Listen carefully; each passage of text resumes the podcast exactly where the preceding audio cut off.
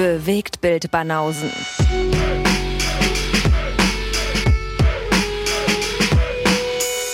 Filme, Kino und Serien, bis ihr kotzt. Ciao, ragazzi.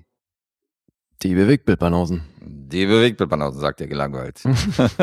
Gelangweilt, ja? ja, die Bewegtbildbanausen. Sehr seriös bist du eingestiegen. Da- also wenn das schon gelangweilt klang, ey, dann bin ich mal gespannt, wie das dann heute im Verlauf des Tages aussieht. Oha. Weil wir haben ja ein bisschen was vor. Wir haben einiges vor, ja. Wir wollen äh, alles in einem Rutsch. Alles in einem Rutsch hier durch. Ja. Haben auch schon die äh, Auslosung aufgenommen. Mhm. Sind da sehr professionell auf jeden Fall äh, vonstatten gegangen, so wie immer, Ja. wie man uns kennt. Kompetent Super vorbereitet. Eh und je. Kompetent. Es hat alles so funktioniert, wie es funktionieren sollte. Insofern, Mhm. Äh, das sind die Banausen in der Nutshell. Wir machen alles richtig. Profis am Werk. Beide Daumen hoch. Frei nach dem Motto, was nicht passt, wird passend gemacht. Ey, mal gucken, wie wir da noch hinkommen mit dem Bash. So, das ist ja alles gerade so ein bisschen on the fly, wird es angepasst. Ich finde es irgendwie ganz lustig, dass das so, ähm, weil normalerweise das letzte Bash war ja, äh, in der Zeit, wo wir jetzt die ganze Vorrunde gespielt haben, war das ja schon komplett durch. Mhm. Da haben wir ja, jede Woche haben wir irgendwie, oder keine Ahnung, alle drei, vier Tage hatten wir irgendwie eine Episode rausgeboxt. Das war dann innerhalb von vier Wochen erledigt. Und jetzt finde ich es irgendwie ganz lustig, dass wir das so, dass wir das so zelebrieren. Das so ein bisschen, das so ein bisschen die So Länge man gezogen wird. Jetzt haben wir sehen, gerade ja. mal die Vorrunde durch so und das ist schon, läuft schon irgendwie zwei Monate. Mhm. Ich finde das schon ganz cool. Es hat so einen Event-Charakter.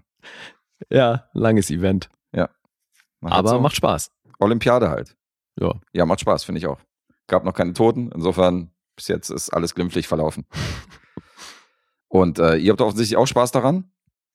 Und wenn diese Folge hier erscheint, dann, äh, wir wissen noch nicht genau, wann wir es rausboxen, aber definitiv noch in dieser Woche kommt äh, dann auf YouTube auch die Auslosung Genau die, ja. des Verlierers, der nochmal ins Bewegtbahn aus dem Bash starten darf und die Konstellation für die nächste Runde. Mhm. Seid gespannt. Ja, und wir gucken mal, dass wir da bald weitermachen. Aber eben, wir legen uns, wie, ja, wie schon angekündigt, nicht groß fest, was das Datum angeht des Releases, weil Mhm. ja eben hängt ja auch immer von vielen Faktoren ab mit den Leuten, wie wir die zusammenkriegen und all sowas. Ich habe ja auch vorgeschlagen, dass wir das bei dem Podcast genauso machen. Dass wir so Larifari mal alle zwei Wochen irgendwie, wenn wir Bock haben, machen wir mal eine Episode und nur für die Supporter, weil die bezahlen uns ja. Die kriegen halt pünktlich ihre Episode am Sonntag und für alle anderen so, ey. Wenn was kommt, freut euch, wenn nicht, dann eben nicht. Meinst Aber das- die mit seiner Schweizer Akkuranz, der war dagegen. Die Akkuranz, die du? Schweizer Akkuranz. Gibt es das Wort Akkuranz? Wenn nicht, habe ich es gerade geclaimed. Aber was, wie heißt das? Also, dass jemand Akkuratität. Akkurat, genau. Akkurät. Die aber, Akkurät. aber jetzt mal ohne Scheiß, wie heißt das? Wenn jemand akkurat ist, dann akkurat ist, dann ist das, hat er eine Akkuranz oder was? Das ist wirklich eine gute Frage. Ich weiß nicht, ob es davon Warum wissen wir das nicht? Akkuranz klingt schon fast legitim, aber ich Ja. weiß nicht, ob's, ob das, also ich, es klingt auch einerseits auch ein bisschen falsch. Mhm. Akkuranz. Wir legen viel Akkuranz an den Tag. Könnte aber stimmen jetzt zufällig. Könnte sein, dass wir da mal ins Schwarze getroffen haben, aus Versehen. Wie Ja. immer. Ja, ja, ja. Ja gut, da werden wir bestimmt darauf hingewiesen, wie das richtig heißt. Ja, ja, klar. Ich äh, wundere mich ja selber mich, dass ich, äh, was ich da teilweise für Wortkreationen hervorbringe. So, das 9mm Filmformat war mir auf jeden Fall auch, äh, Das war spannend, ja. das, war, das war auch mal sehr kreativ. Mhm. Richtig. Und mir fällt doch jedes Mal auf, dass ich immer sage, wenn, ähm, naja, okay, das. Was? Jetzt fehlt mir das Beispiel, was ich jetzt zu nennen, aber ich benutze das Wort, wo er das und das gemacht hat, was ja völlig falsch ist. Ich sage immer wieder dieses, Ja. das höre ich immer beim Hören. Und das Mhm. total grammatikalisch ist natürlich komplett falsch. Und ich weiß, dass es falsch ist, aber im Redefluss Ja, klar. sage ich immer, ja, dieser Film, wo er halt diesen Dings und Dings gespielt hat, wo ich gesagt habe, warum denn wo? Beim Nachhinein denke ich dann so, wieso sagst du denn da jedes Mal wo? Mhm. Und Na ähm, gut, das kann man, glaube ich, noch als umgangssprachlich verbuchen. so ein bisschen, aber es ist halt falsch. Klar. Mhm. Das ist aber auch genauso falsch wie es macht Sinn. Und das sagt auch jeder von uns. Mhm. Es macht Sinn, ist falsch. Ja klar, Dinge ergeben Sinn. Es ergibt Sinn, ja, Ja. ja. Okay. Aber ähm, wie auch immer, mir ist was tatsächlich bei dir was aufgefallen. Oh nein. Na, wenn wir jetzt schon, nein, Gleich werde ich gescholten. nein, du hast mich jetzt gerade drauf gebracht, so weil eben beim Nachhören und so, ne, dann geht mir natürlich auch permanent so, dass ich mir denke, Alter, was, was hast denn da gerade für ein Wort erfunden? Oder also was ich ja voll oft mache, ist so, ich habe zwei Wörter im Kopf und mache die dann irgendwie zu einem. Mhm. Ne? Also so ein Remix von irgendwelchen. Daronowski. Ja, genau, sowas. und was mir jetzt bei dir aber ein immer wieder mal aufgefallen ist, am Anfang habe ich das unter Nachlässigkeit oder eben so einen Flüchtigkeitsfehler verbucht. Aber mittlerweile ist mir aufgefallen, dass das äh, System hat bei dir. Und Bei zwar, mir hat irgendwas System. Jetzt bin ich sehr gespannt. ja, oder ist, zumindest ist das so drin in deinem Sprachgebrauch. Und es ist aber eigentlich falsch. Wenn du von einem Schauspieler und seiner Rolle sprichst in einem Film, dann sagst du total oft, wenn jetzt nehmen wir mal an, äh, Chris Evans spielt einen Typ, der heißt Paul. Und dann sagst du, die Rolle von Paul macht das und das. Ach so, nee, das ist falsch. Also und wenn, es ist ja die, Rolle von, Chris Evans. richtig. Ja, das ist Die ja- Rolle, Rolle Paul oder die Rolle von Chris Evans. Aber du sagst halt voll oft, dann macht eben die Rolle von Paul macht dann das und das. Ja, das ist aber tatsächlich, also wenn ich das sage, dann ist das eins der Momente, wo ich dann beim Nachhören denke, nee, das ist falsch formuliert. Also das, Echt, das machst du aber voll oft. Ja, das ist im Also Redefluss. das Im, Redefluss bin, Im Redefluss mache ich einige Sachen die ganze Zeit falsch. Wenn ich sie dann höre, denke ich so, okay, nee, so heißt es nicht. Oder so geht Oder du sagst dann eben auch Paul alias Chris Evans. Was auch andersrum sein müsste. Chris Evans alias Paul, ja, ja. Also ist jetzt nichts Ach, Überraschendes, witzig, was du die- mir erzählst. Bin ich Echt? mir bewusst. Okay. Ja. Nee, weil bei die beiden Sachen, ich dachte echt, du denkst halt, dass das so heißt. Nee, nee, Wie das auf keinen äh, Fall. Korb ist ein Material oder so. Nein, hallo, ich habe den Vorlesewettbewerb gewonnen und hatte eine Eins in Rechtschreibung und Deutsch. Das möchte ich hier immer wieder betonen. Das heißt, wenn ich über die Dinge nachdenken würde und sehr bedacht meine Sätze formulieren, dann äh, würde ich einige Sachen anders machen, sondern das ist jetzt wirklich im Redefluss, dass der paar Sachen verwechselt. Okay. Ne, aber ich dachte gerade bei so Dingen, die eben wiederkehren, dachte ich halt, es kann ja auch sein, dass du halt eben Ja, ja, wie, wie mit Koop halt denkst, das heißt so. Nee, möglich wäre es, aber ist in dem Fall, bin ich mir bewusst, dass, Okay. dass die Rolle und der Charakter von dem in der Reihenfolge natürlich dann gesagt werden muss. Ist mir. Das war mir jetzt nicht neu, sondern aber es Aber ich ist, das jetzt, fällt ich dir dann selber auch auf, ja? nur beim Nachhören. Ja. In dem Mein- Moment würde ja, ja, nee, nicht klar, auffallen. meine ich ja. In dem Okay. Moment bin ich halt so in meinem Flow und konzentriere mich dann auf den nächsten Satz und äh, hab so im Kopf so, was ich jetzt damit sagen will, worauf ich hinaus will und achte dann weniger auf die Formulierung und auf die Satzstellung so. Das Mhm. ist dann, das kommt im Nachhinein, dass ich denke so, okay, wenn ich mich jetzt in einer normalen Unterhaltung irgendwo befinden würde oder wenn ich das jetzt zu Papier bringen würde oder jetzt das Ganze aufschreiben würde, würde ich das ganz anders formulieren oder Naja, gut. hätte dann die klar. richtige, hätte die richtige Formulierung und würde dann diesen, hätte natürlich nicht ein falsches Wort benutzt oder das Wort wo, wo es, äh, Ey. wo, wo, wo es nicht reinpasst. Hast du gehört? Ja, ja. Jetzt fiel es dir zum Beispiel auf. Naja, aber Würde das, das, Wort stimmt. wo nicht benutzen äh, an einer Stelle, wo. Aber wo es nicht reinpasst, das stimmt nun mal. Wo man ist. Natürlich. Nee, in, de, in dem. Was? Naja, weil Würde jetzt Wort beziehst, du dich, jetzt beziehst du dich ja auf einen Ort. Und deswegen Ja, stimmt. stimmt. das, natürlich. Naja, Ort. Ich beziehe mich auf eine Stelle in einem Text. Richtig. Das ist aber in dem Fall, Ist das ein Ort? naja, ist zumindest eine, also der Bezug ist lokal, ja. Deswegen logisch. Mhm. Also wie würdest du sonst, sonst müsstest du Naja, ja noch ein Wort Stelle- hinzufügen. Eine Stelle, bei der ich es nicht benutzen würde. Das wäre zum Beispiel eine korrekte Formulierung. Bei ist da schon mal falsch. Bei ist auch eine örtliche Angabe. Ja, aber wenn du sagst, eine Bei Stelle, Berlin. eine Stelle, bei der ich es nicht benutzen würde, sagst du nicht, ich benutze es bei einer Stelle, Nee, sondern Fall an einer tatsächlich, Stelle. Ja, in dem, in dem, tatsächlich, hier ist ja wo, wo tatsächlich nochmal richtig. Ja. Aber Zufall. Keiner Zufall. Ja, unser Lieblings-DJ, reiner Zufall. Ja, äh, DJ Renner Zufall. Sch- Schön, schön, Lee. Ja. Du reißt dich langsam ein in die billigen Wortspiele. Ich Nein, bin, war das nicht- Ich bin überrascht. Mann, das war doch, ähm, fuck, war das nicht Dendemann, der das gesagt? Nee, das war Das Volker, nee, da war es Volker Racho. Ach so, Volker Racho, Ja. ja, Volker Racho. Hört sich ein bisschen nach Dänemark an, ehrlich gesagt. Aber gut, jetzt äh, gehen wir noch in die Hip-Hop-Geschichte rein und langweilen das Publikum komplett. Ich Lou ja- Tom ist noch dran. nee, Hi. Tom. Ey, pass auf, Hi. ich war ja früher regelmäßig mit einem guten Freund von mir unterwegs, den ich jetzt schon länger nicht mehr gesehen habe, weil er irgendwie mittlerweile nach äh, Ibiza ausgewandert ist, aber der ist halt DJ und legt mittlerweile weltweit auf und deswegen mörder busy. Okay. Und ähm, aber zu Stuttgarter Zeiten war ich halt oft mit dem unterwegs und es war immer lustig, wenn wir uns in irgendwelchen Hotels eingecheckt haben, haben wir halt irgendwie oft eigentlich, irgendwelche AKAs benutzt, ne, so anstatt den richtigen Namen. So Bart Simpson-mäßig, wenn Ja, er genau. Telefonstreiche macht. Ja, und witzig war aber auch immer wieder, es war halt immer so ein Ratespiel, auf wen, auf wessen Name dann das Zimmer gebucht wurde. Weißt du, ob dann der Typ, der ihn gebucht hat, ob der das Zimmer auf seinen DJ-Namen, was in diesem Fall eben Passion war, Mhm. gebucht hat oder seinen bürgerlichen Namen und so. Und deswegen musste er dann immer erstmal gucken, okay, ist das jetzt auf irgendwie oder irgendein Label oder sonst was gebucht? Da stehen wir halt immer an der Rezeption und fragen halt, äh, okay, ist auf den Namen, ist auf den Namen, ist auf den Namen. Und es war so witzig. in, einmal in München steht da halt so ein Urbayer an der Rezeption und er sagt halt so seinen bürgerlichen Namen und der so, nee, finde ich nicht. Und er so, ja, okay, dann vielleicht auf Passion. Und er so, nee, auch nicht. Dann haben wir da zehn Minuten rumgesucht, hat der knallhart, das Zimmer war auf DJ Passion gebucht. Mhm. Der Typ hat aber bei sich im System hinterlegt, Dieter Passion. Also P-E-S-C-H-E-N. Aber Dieter vor allem, weißt du, also der hat aus DJ Dieter gemacht und Dieter Passion, geil. der Dieter Passion. Und auf den Namen war das Zimmer hinterlegt, ja. Hat eine Weile gedauert, bis wir das gefunden haben. Ja, ich habe auch mal, äh, mit dem Kumpel haben wir mal, also wenn wir mal, ich äh, trinke ja keinen Kaffee und so, deswegen bin ich ja selten bei Starbucks und diesen ganzen Läden. Aber als ich meinen Kumpel begleitet habe, haben wir, haben wir auch mal ein Foto gemacht von den, äh, wie die immer deinen Namen so auf die, Ja, ja. auf die Tasse schreiben. Da sind auch Alter. die abenteuerlichsten Sachen rausgekommen. Das finde ich auch immer super witzig. Ich Alter. war da schon sehr oft Ali. Ali, Mhm. das ist auch schön. Ich auch denke, okay, Ja. really?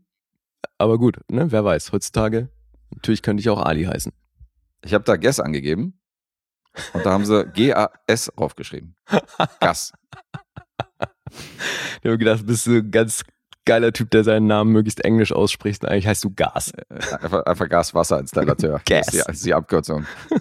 Gas, Wasser, Scheiße. Mhm. Gas. Fand ich auch lustig. Na. Ja. So, habe ich schon erwähnt, dass wir heute Episode 100, äh, 207 machen? 107 sind wir schon. Ja, Voll der Zeitsprung. Mhm. 207. Das ist beachtlich. Und ähm, wie seit jeher haben wir schon enormen Output. Ja. Und heute kommt ein bisschen was dazu. Aber ist geil. Wir haben zwei gemeinsame Sachen. Eins davon ist ein aktueller Kinofilm. Mhm.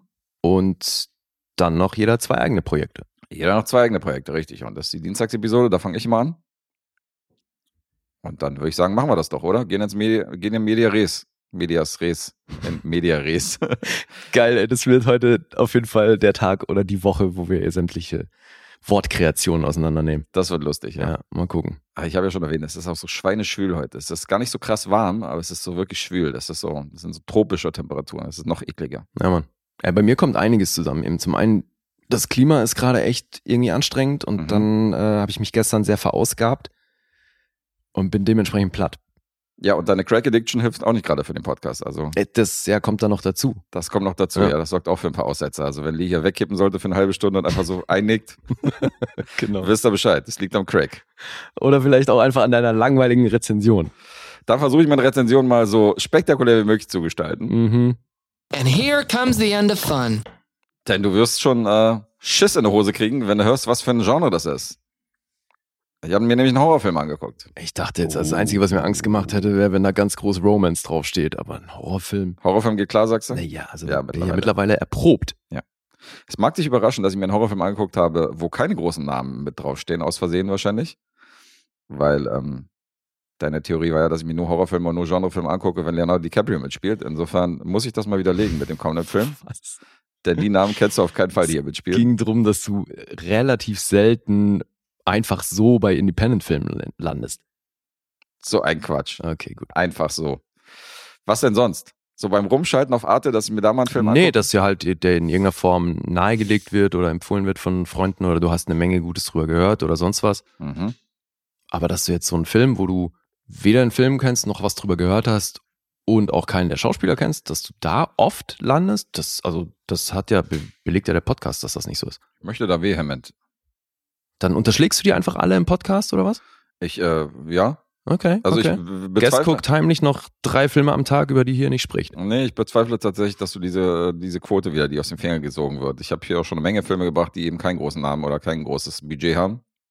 Aber dass man irgendwie drauf gestoßen wird, ich meine, das passiert hier auch. Also klar entdeckt man bestimmte Filme, in denen man irgendwelche Empfehlungen hat oder in denen man äh, sieht, dass die irgendwo abgeräumt haben oder dass sich hier vielleicht die Story interessiert. Also es gibt ja verschiedene. Außerdem war das Statement auch lediglich das, dass ich da halt öfter lande als du, aber das ist ja jetzt auch überhaupt nicht wertend.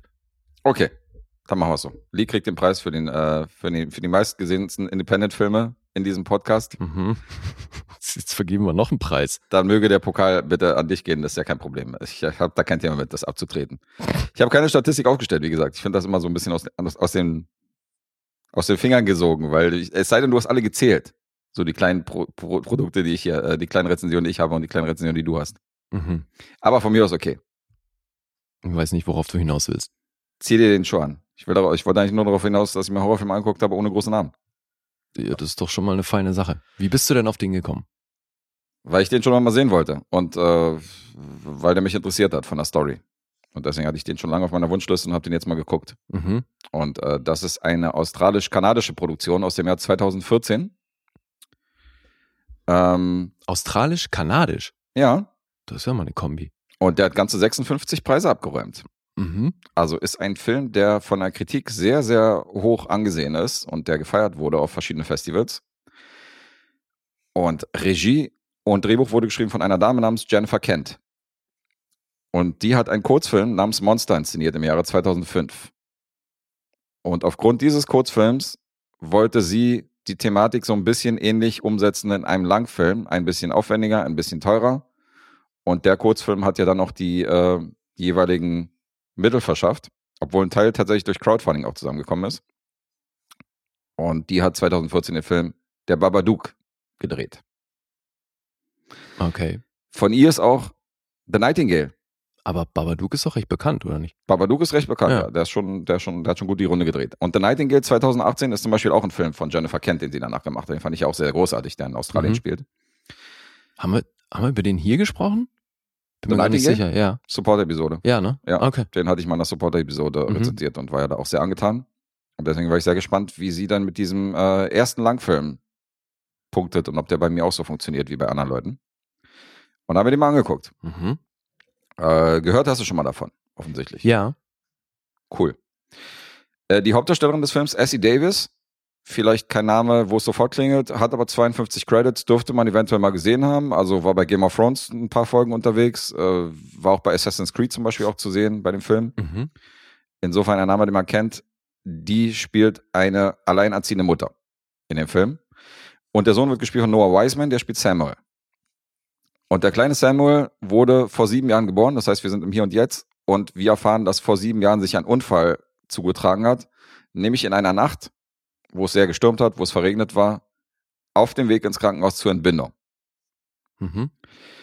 Und auf dem Weg zum Krankenhaus wurde Amelias Ehemann bei diesem besagten Autounfall, der sich in dieser Nacht zugetragen hat, geköpft. Oh, okay. Und deswegen wird auch der Geburtstag von dem Jungen bisher nicht so wirklich gefeiert, weil der Geburtstag ist auch gleichzeitig der Todestag von seinem Vater, Aha. beziehungsweise vom Ehemann. Deswegen ist das immer so. Einerseits will man natürlich den Geburtstag von dem kleinen Jungen feiern, andererseits es, gibt es da nicht zu feiern, weil da ist der Mann halt gestorben und die Mhm. Familie wurde Ja, halt äh, komplett auseinandergerissen. Mit anderen Worten, die Mutter ist seitdem auch sehr depressiv, Mhm. Äh, arbeitet in so einer psychiatrischen Anstalt, also in so einer, in so einer Abteilung von einem Krankenhaus, wo halt so psychiatrisch gestörte Personen äh, unterwegs sind und hat auch mit einem verhaltensgestörten Kind zu kämpfen. Weil der kleine Junge braucht sehr viel Aufmerksamkeit. Mhm. Der ist sehr laut. Er baut halt verschiedene Waffen, zum Beispiel so ein Katapult, was er sich auf den Rücken schnallt, wo er so Hm. irgendwie auch Steine mit dem Katapult schießt, Alter. um. Er rüstet sich nämlich gegen Monster. Und er rüstet sich gegen den Kampf gegen diese Monster und baut sich halt Waffen, um diese Monster irgendwann zu bekämpfen, die dann irgendwie vor ihm stehen könnten. Mhm. Und deswegen kriegt er auch Ärger mit seiner Schule, weil die Mutter dann irgendwie auf Arbeit angerufen wird, ja, es gibt wieder Probleme mit dem Jungen, sie müssen unbedingt an die Schule vorbeikommen und dann kommt sie zur Schule und der Direktor legt halt so eine Armbrust auf den Tisch und sagt halt so, ja, der Junge ist hier mit dieser Armbrust rumgelaufen und hätte halt Kinder verletzen können und da sind halt wirklich Pfeile drin und so, weißt du, so eine, so eine Und er ist sieben, ja? Spitzenpfeile, der ist sieben. okay. Und er kann auch nachts nicht schlafen, weil er nämlich Angst hat vor diesen besagten Monstern, die halt irgendwie unter dem Bett hausen können oder in den Mhm. dunklen Ecken des Zimmers und kommt dann immer zur Mutter und die Mutter muss dann in so einer, in so einem fast schon ritualmäßig, muss sie jeden Abend mit ihm das Zimmer durchgehen, muss den Schrank aufmachen, muss gucken, okay, hier ist nichts, hier ist nichts. Also sie findet selber sehr, sehr wenig Schlaf, weil dieser Junge halt nie schläft und halt wegen diesen Monstern halt immer wach ist und immer so auf, auf von wegen Obacht. Mhm. Erklären die, wo diese Angst herkommt? Also warum der oder warum der schon immer glaubt, dass es da Monster gibt? Ja, das ist eben das Interessante, weil ähm, das muss er gar nicht erklären, denn das sind wirklich so diese Urängste, die eigentlich jedes Kind schon mal mehr oder weniger irgendwie äh, selbst erfahren hat. Das heißt, dieser Film spielt schon mit diesen Urängsten, die du damals erfahren hast. Er zeigt zum Beispiel dass du so im Halbschatten so einen Mantel an der Garderobe siehst und Mhm. unten die Schuhe und oben den Hut und du Okay. stellst dir natürlich vor, dass da irgendjemand im Schatten dich Ja, beobachtet, so, weißt Ja. du, so eine Momente oder guckt halt in so einen halboffenen Schrank und denkt so, so, warum ist jetzt der Schrank so halb offen, weißt du, da ist ein Mhm. Monster drin und so. Und das bringt der Film schon gut rüber, dass, dass du dich selber daran erinnerst, dass du dir in den dunklen Ecken in deinem Zimmer natürlich auch vorgestellt hast, da ist irgendwas oder bewegt sich irgendwas oder ist irgendein Geräusch so. Und damit spielt der Film halt. Hm. Und diese Urängste in die Kindheit wären noch nicht besser, als der Arzt von der Mutter und von dem Kind dem kleinen Jungen halt äh, Schlafpillen äh, verschreibt. Und diese Schlafpillen sorgen dafür, dass der Junge halt noch mehr Visionen hat und dass der noch mehr Monster sieht, wo keine Monster eventuell sind.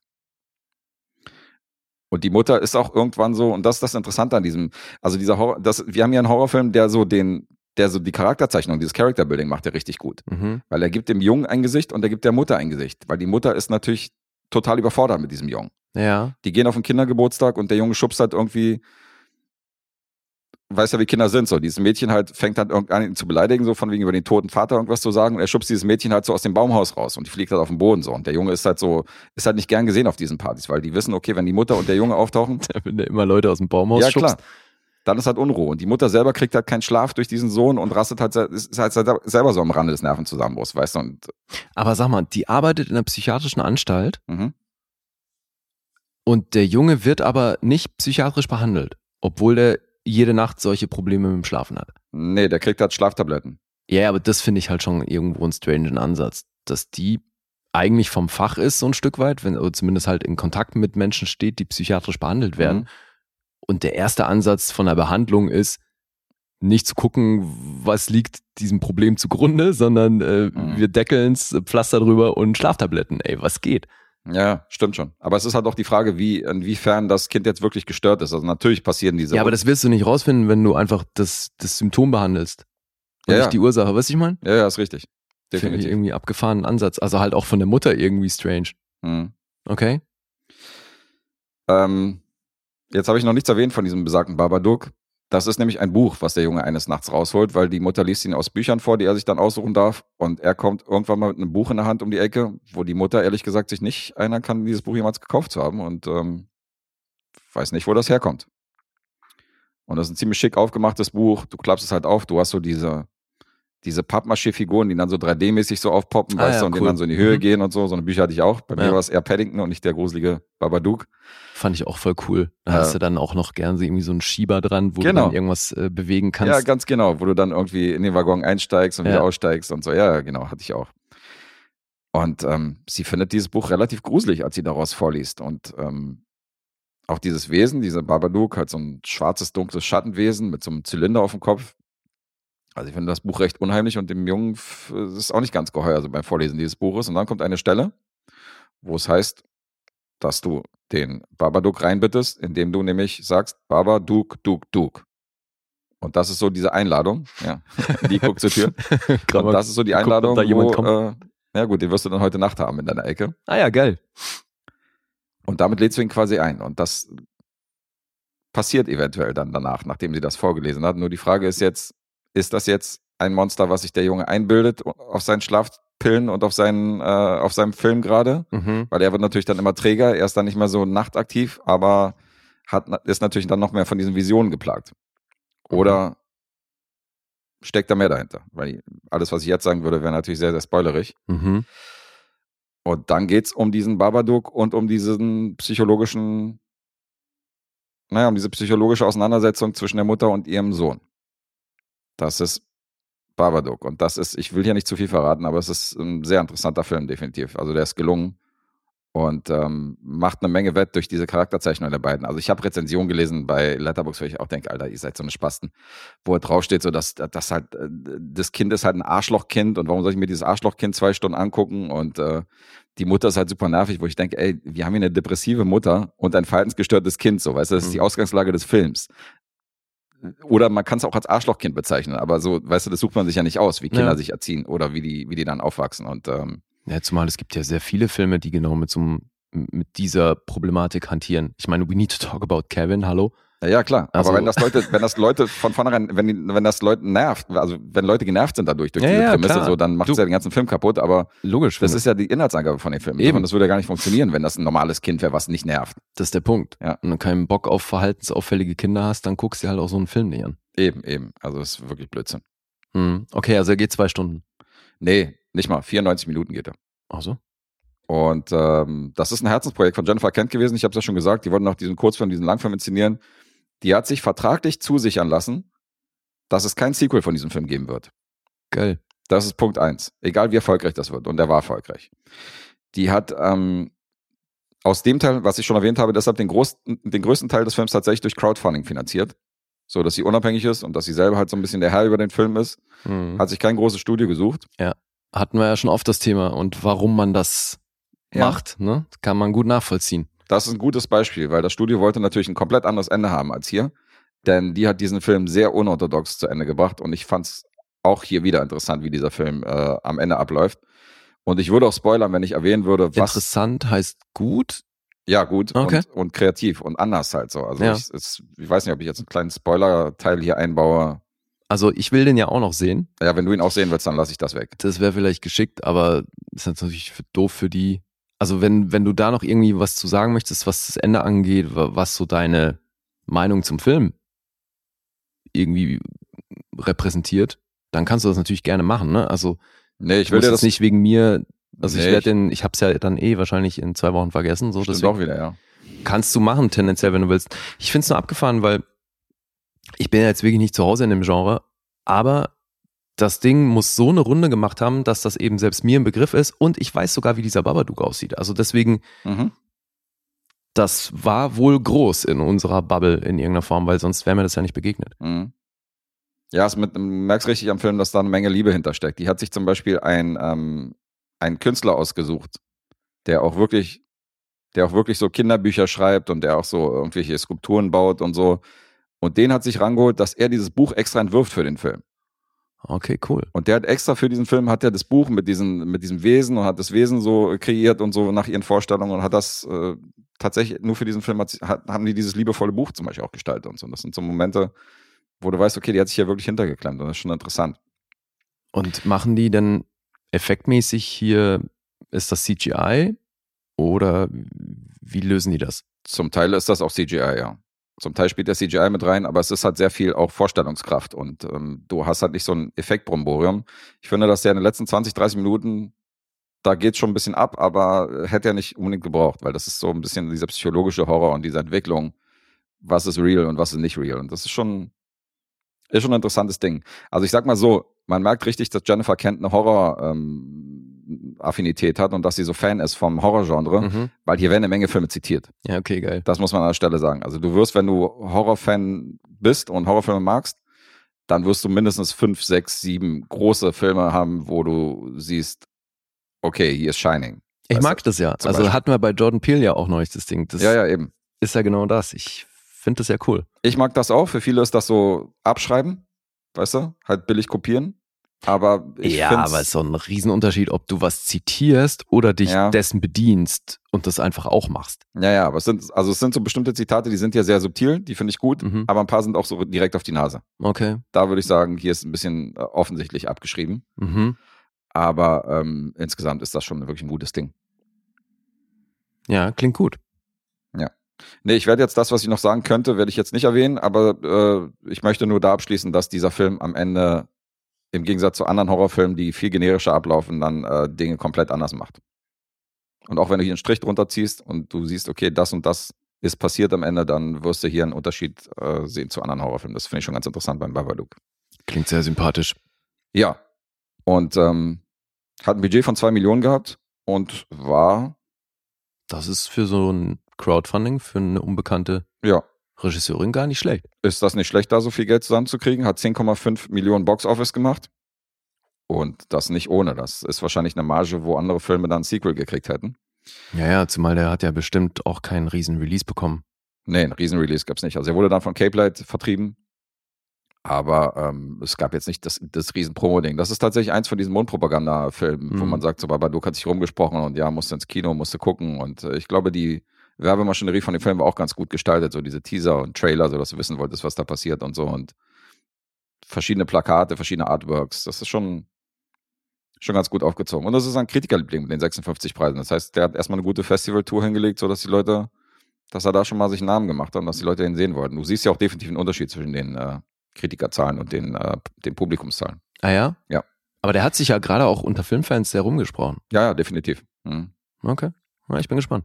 Äh, so, zu den jeweiligen Punkten aus dem, aus dem Jahr 2014 von der Babadook würde ich dann auch jetzt übergehen, wenn es fein ist. Mhm. IMDb 6,8. Er hat einen Metascore von 86. Hier ist schon mal den Unterschied so, also ein Kritikerliebling. Rotten Tomatoes wiederum 8,2. Wow. 3,7 vom Publikum. Okay, krass. Also alles, was so Was glaubst du? Okay, sag noch Letterboxd. 3,4.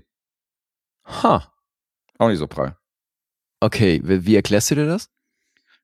Ich kann das nachvollziehen, wenn du dir den Film anguckst, weil das ist nicht dieser ähm, große Shock-Value, ähm, Jumpscare-Horrorfilm, weißt du, der so, der das Publikum begeistert, sondern ich kann mir vorstellen, dass hier so Pärchen in den Horrorfilm reingehen im Kino und denken so, Alter, war das langweilig.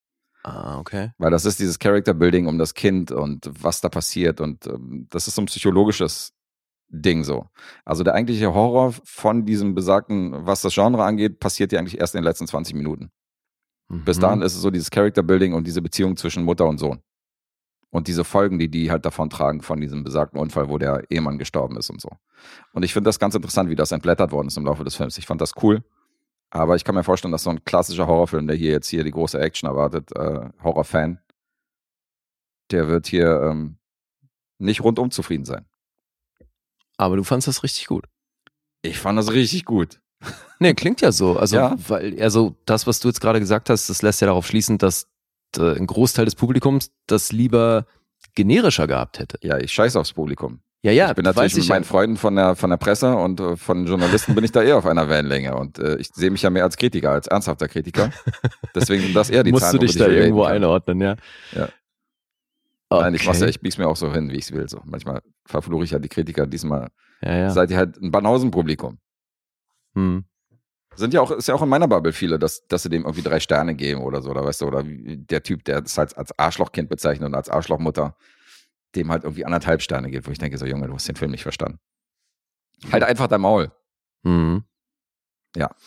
Bei mir hat er mehr, mehr gepunktet. Ja, klingt so. Das, ähm, und ich bin sehr intrigued. Ich will ihn nach wie vor sehen oder jetzt erst recht. Hm? Das klingt schon auch nach etwas, was äh, mir gefallen könnte. Ja, der macht das schon gut, dieses, dieses Appellieren an so Kindheitsängste und ähm, das äh, setzt er gut um. Und auch dadurch, dass du so unverbrauchte Gesichter hast, so die Mutter und er, die spielen das auch großartig, ähm, ist das ein interessantes Ding. Hm. So, jetzt mal hier ein kurzer Beleg dafür, dass dann doch hin und wieder was hängen bleibt, weil es dann doch schon eine ganze Weile her. Aber du hast, glaube ich, mal über, boah, hieß der Brightburn, Ja? wo es auch um den Jungen geht, der dann irgendwie Superkräfte entwickelt und das so ein bisschen düster abdriftet. Der kleine Superman quasi, der kleine Ja. Clark Kent, ja. The Making of. Das hat mich so, stellenweise hat mich das daran erinnert, was du so erzählst.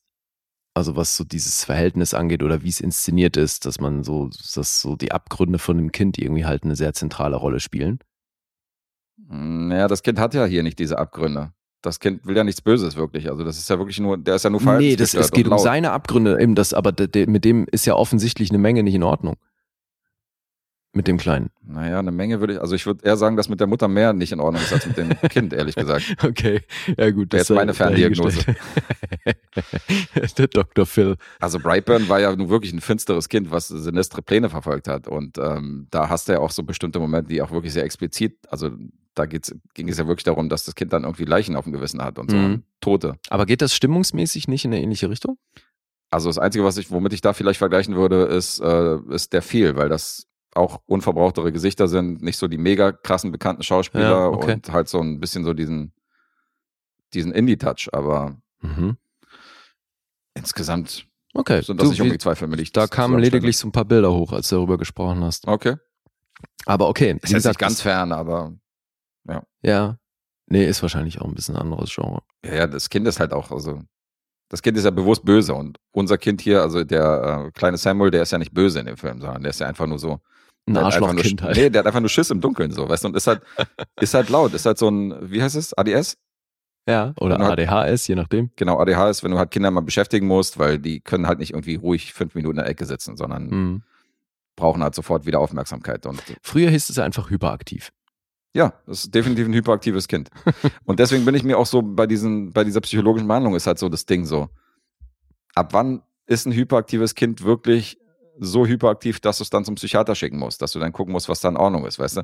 Weil ich würde es wahrscheinlich darunter gliedern, wenn ich jetzt der Vater wäre, würde ich sagen, ja, okay, ich habe halt eins von diesen hyperaktiven Kindern, dann muss ich mich halt mehr drum kümmern. So. Also, wenn mein Kind jede Nacht vorm Schlafen so ein Ritual braucht und das mit so viel Aufwand verbunden ist und darin endet, dass ich kaum noch schlafe, dann würde ich schon mich mal auf die Suche begeben, um zu gucken, wo liegt sein Problem.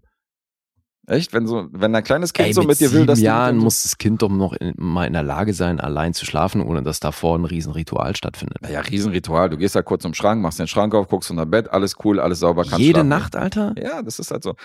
Also, Also ich würde da sofort, also auf jeden, Alter, sowieso, Therapie für jeden. okay. Ich bin da eh großer Befürworter und ich äh, Ja, find- ja.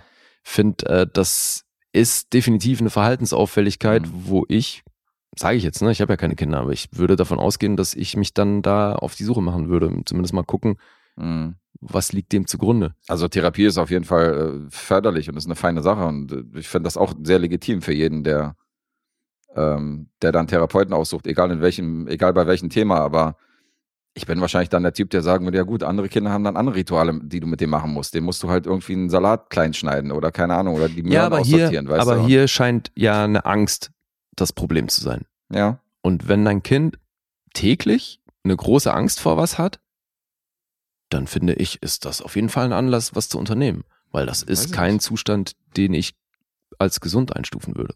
also ich kenne einen kleinen Jungen von einer Freundin, der hat zum Beispiel Angst, wenn du dir die Nase schnaubst. Mhm. Da fängt er an zu heulen, wenn du die Nase schnaubst. Ist Wie jetzt die Frage, schicken, der ist fünf oder so. Okay.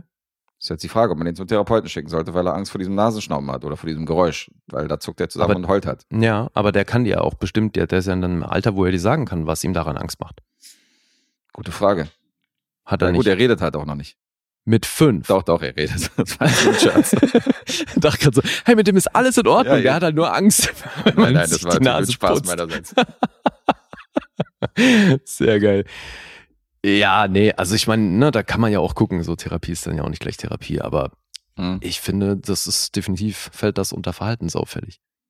Also, dass es immer fragwürdig ist, wenn man einfach nur so das Kind medizinisch oder auch einen Erwachsenen ruhig stellt, einfach, indem man ihm irgendwie Schlaftabletten einbläut und Ja, sagt so, ja, nimm mal die und sein. die Pillen und so und hau dir die mal irgendwie tagsüber rein, dann wirst du ruhiger. Das ist definitiv keine gute Lösung, sondern ähm, Ja. das ist der falsche Ansatz. Zwar der leichteste Ansatz für den Arzt oder für den Therapeuten, dass man sagt, so, ja, hier habe ich erstmal Ruhe. Oder hier haben Sie erstmal Ruhe und können erstmal schlafen. Aber ähm, das auf jeden Fall, ähm, da bin ich bei dir, das ist auf jeden Fall uncool. Mhm. Da gibt es schon wesentlich humanere Wege. Äh, ja, So, jetzt muss ich hier noch raten, ne? jetzt musst du noch raten. Hm, oh, Das hat eigentlich Potenzial, auch echt hoch zu sein. Ich sag acht. Äh, Punktlandung, Yes. mein Freund. Das ist tatsächlich eine 8 für den Babadook. Hat mir gut gefallen. Terrific. Und ähm, wenn man dann Nightingale hier noch mit anschließt, dann muss ich sagen, Jennifer Kent, talentierte Dame. Da kann man die Filmografie mal weiter verfolgen von der, von der Ja. Frau. Sah ja fast ein bisschen danach aus, als hättest du das jetzt schon gemacht. Ja. Ich glaube, da ist jetzt noch irgendwas in the making, aber das waren, glaube ich, auch ihre beiden einzigen Langfilme, die sie bis jetzt gedreht hat. Okay. Ja, klingt so, als müsste man die im Auge behalten. Mhm. Jetzt du. Jetzt ich. Und ich muss mal wieder meine Lose hier äh, packen, weil ich bringe jetzt einen von denen. Ui, Und zwar ein Los von Nils. ein Los von Nils. Schön Ein, groß. ein Klassiker. Wollte haben. Und zwar einen der älteren Sorte aus dem Jahr 1928. Ah. La Passion de Jeanne d'Arc. Die Passion der Jeanne d'Arc auf Deutsch oder auf Englisch The Passion of Joan of Arc. Das ist mal endlich mal ein Titel, der hier in allen Sprachen das gleiche ist. Ja, akkurat übersetzt. Ein Stummfilm, aber eben wirklich ein Klassiker, der ist auf jeder Liste. Mhm. Also such dir eine aus, der steht überall drauf. Wenn es jetzt nicht gerade die besten Kurzfilme der letzten zehn Jahre sind, dann ist der wirklich also auf jeder Liste. Das ist so krass. Ich habe da so ein bisschen recherchiert, ey, das ist unglaublich. Das ist mein Kritikerliebling. Mhm. Also Next Level. Du hast ihn auch geguckt. Ne? Es hat Ja. eine Weile gedauert, aber also weil bei mir ist jetzt auch schon wirklich eine ganze Weile her, dass ich ihn gesehen habe, aber ich habe auf dich gewartet, Das ist sehr vorbildlich. oder? Ja, für diejenigen, die, äh, die sich wundern, warum ich irgendwelche Filme dann bei Letterboxd locke, die noch nicht rezensiert worden sind. Das sind Filme, die, da, die ich dann entweder mitgucke, die Liedern rezensieren wird, oder es sind Filme, die hier schon rezensiert worden sind. Die locke ich dann natürlich sofort bei Letterboxd. Ähm, aber die Filme, die ich halt hier wirklich offiziell rezensiere, das passiert immer versetzt ein paar Tage später. Und La Passion de Jeanne d'Arc, der stand ja auch auf meiner Schneiderliste und auf allen anderen. Da habe ich gesagt, wenn jetzt die Gelegenheit da ist, dann gucke ich dir mit. Und ich habe ja erwähnt, ich weiß nicht, ob das in der Support-Episode war, dass ich erstmal den falschen geguckt habe. Mhm. Ich habe erstmal den Prozess der Jeanne d'Arc geguckt.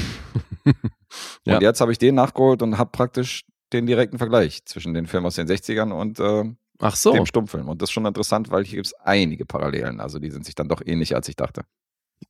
Das heißt, das war zweifelsohne auch Vorbild. Ja, 100 Prozent. Mhm. Weil ähm, ich dachte tatsächlich, dass La Passion de Jeanne d'Arc, dass das die Geschichte ist, dass du auch siehst, wie es da hinkommt zu diesem Prozess. Und dass du die Kriege siehst und die Schlachten von ihr Ach und dass so. diese Figur praktisch so, dass es so eine, so eine Art Biopic Biopic. ist. Und jetzt habe ich gesehen, okay, das ist eigentlich wie in dem 60er-Jahre-Film. Da geht es auch nur ausschließlich um den Prozess. Und das finde ich schon, Ah, okay, da ist auch so. Ne? finde ich im direkten Vergleich natürlich sehr äh, interessant, weil es gibt ein paar Sachen, die ich, kann ich mir mal vorstellen, und bei dem Stummfilm wesentlich besser fand. Mhm. Aber ähm, jetzt gehört die Bühne erstmal dir. Ja, ich erzähle mal kurz die Handlung, weil das ist eigentlich nicht viel, vor allem gemessen daran, dass das hier ein Stummfilm ist, der eine Stunde und 50 Minuten geht, Mhm. was wirklich eine Ansage ist für, einen Ku- äh, für einen Stummfilm. Ja, Ja. durchgängig eigentlich nur musikalisch begleitet. Ja, und hin und wieder ein paar Texttafeln, damit man das, was da gesprochen wird, weil man sieht tatsächlich Leute sprechen und hat dann keine Untertitel dazu und dann hat man aber hin und wieder eben solche Texttafeln, wo dann mal so ein bisschen zusammengefasst wird, in welche Richtung das jetzt geht. Mhm. Teilweise wirklich komplett versetzt, also was du gerade sagst. Du siehst dann irgendwie so, du siehst dann irgendwie lauter Dialog und dann siehst du irgendwie drei, vier Minuten später, siehst du dann irgendwie eine Texttafel, Ja. es- was du gerade meinst, zusammengefasst. Also das heißt, es wird noch nicht mal direkt übersetzt, Nee. sondern es hat teilweise wirklich Leerlauf. Aber es erzählt sich, ne? Es erzählt sich, ja. Das finde ich halt wirklich geil gelöst. Mhm. Das bleibt hier nichts offen oder so, dass du irgendwie denkst, okay, da, ich hätte hier wirklich Untertitel gebraucht, sondern das erzählt sich über Stimmung, über Schauspiel und darüber, wie es inszeniert ist. Mhm. Inhaltlich sieht so aus.